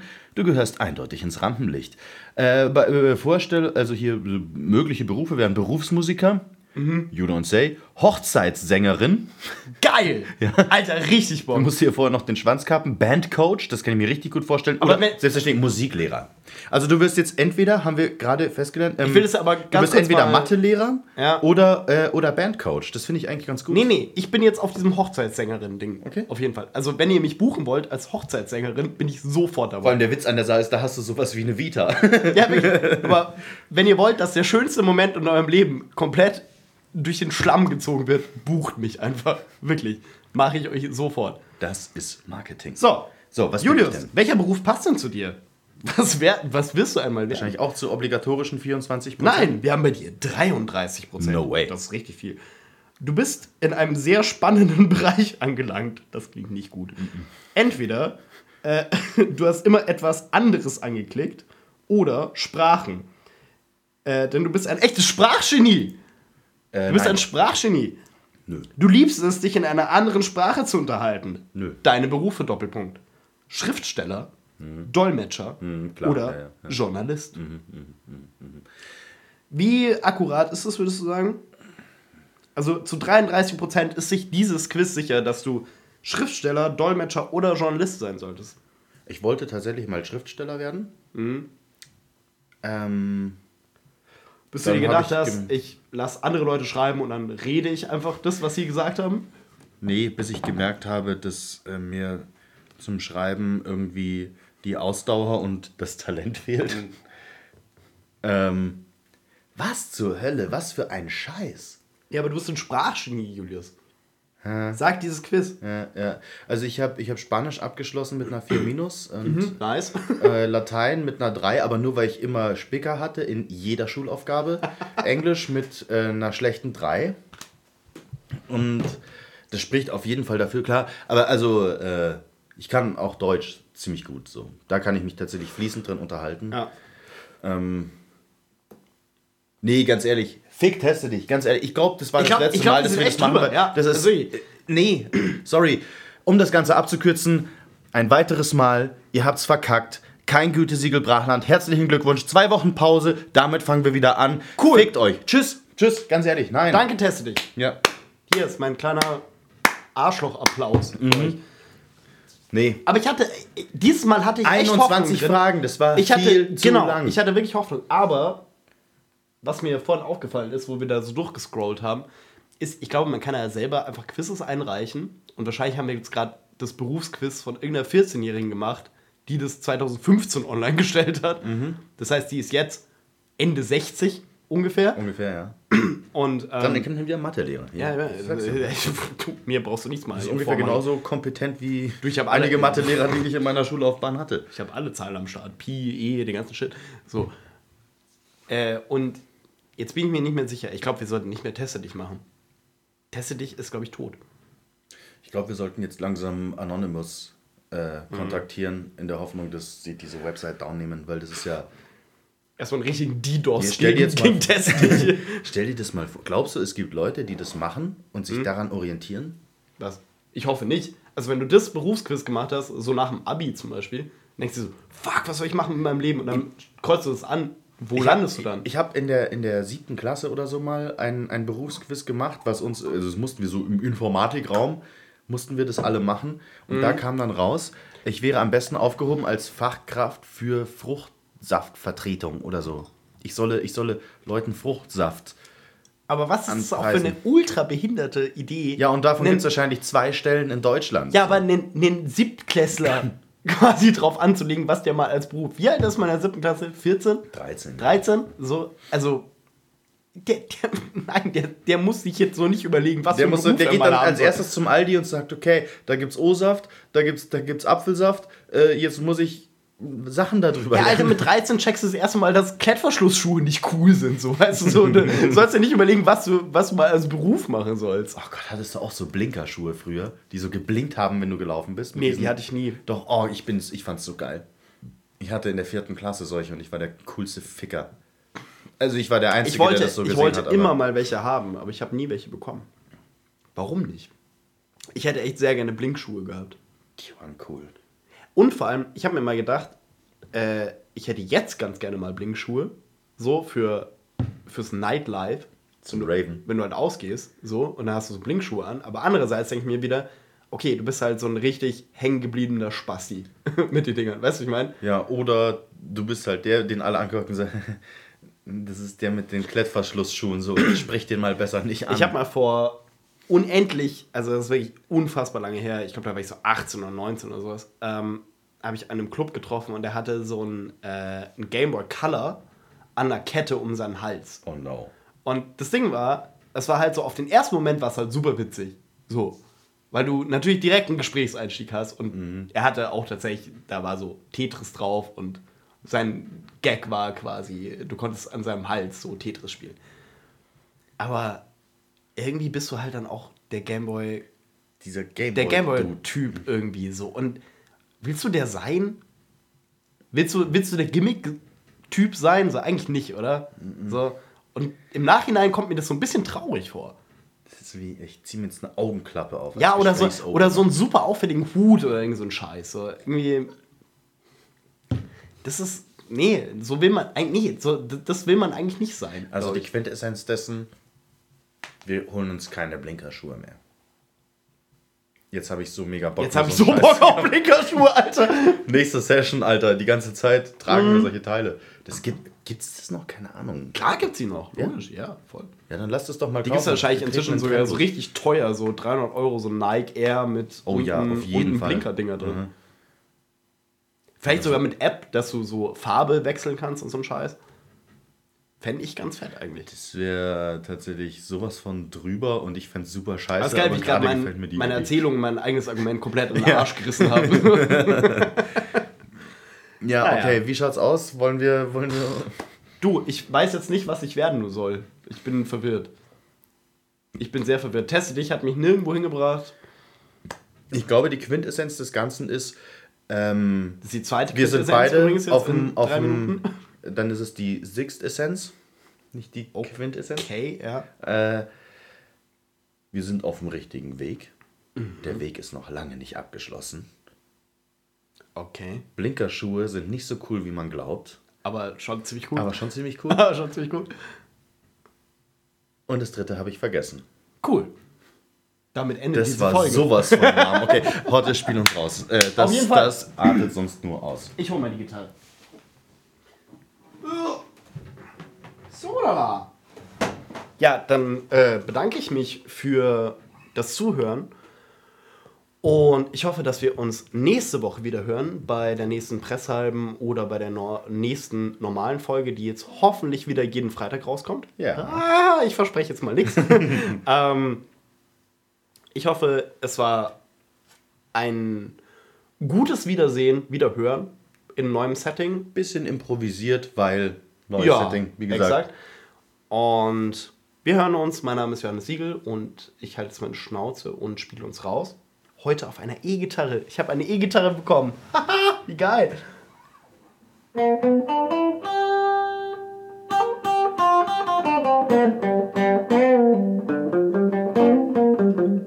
Okay, das macht viel zu viel Spaß. Wollte gerade sagen, ich lasse die, die Abmoderation einfach sein, weil ich dir viel lieber gerade zuhören würde. okay, nein. Was hatten wir heute? Heute ging es ein bisschen viel um mich. Ich hoffe, nächste Woche machen wir irgendwas anderes. Ich habe sehr viel gesprochen. Es hat mir auch wahnsinnig viel Spaß gemacht. Sollten noch Fragen offen sein, meldet euch. Nee, ähm, wir haben über mein letztes Projekt gesprochen, ein bisschen über meinen Beruf.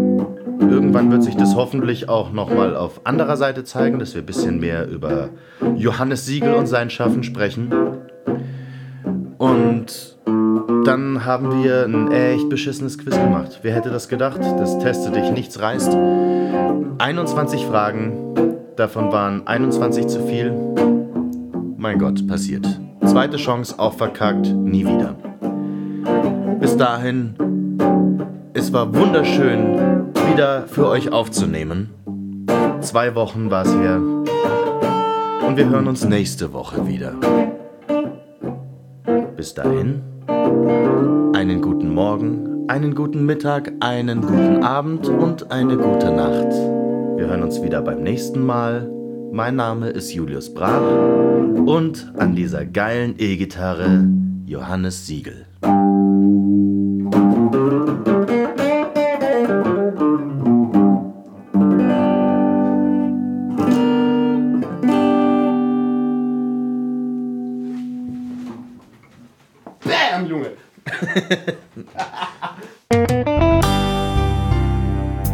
Gütesiegel Brachland. Der Traumfänger unter dem Podcast.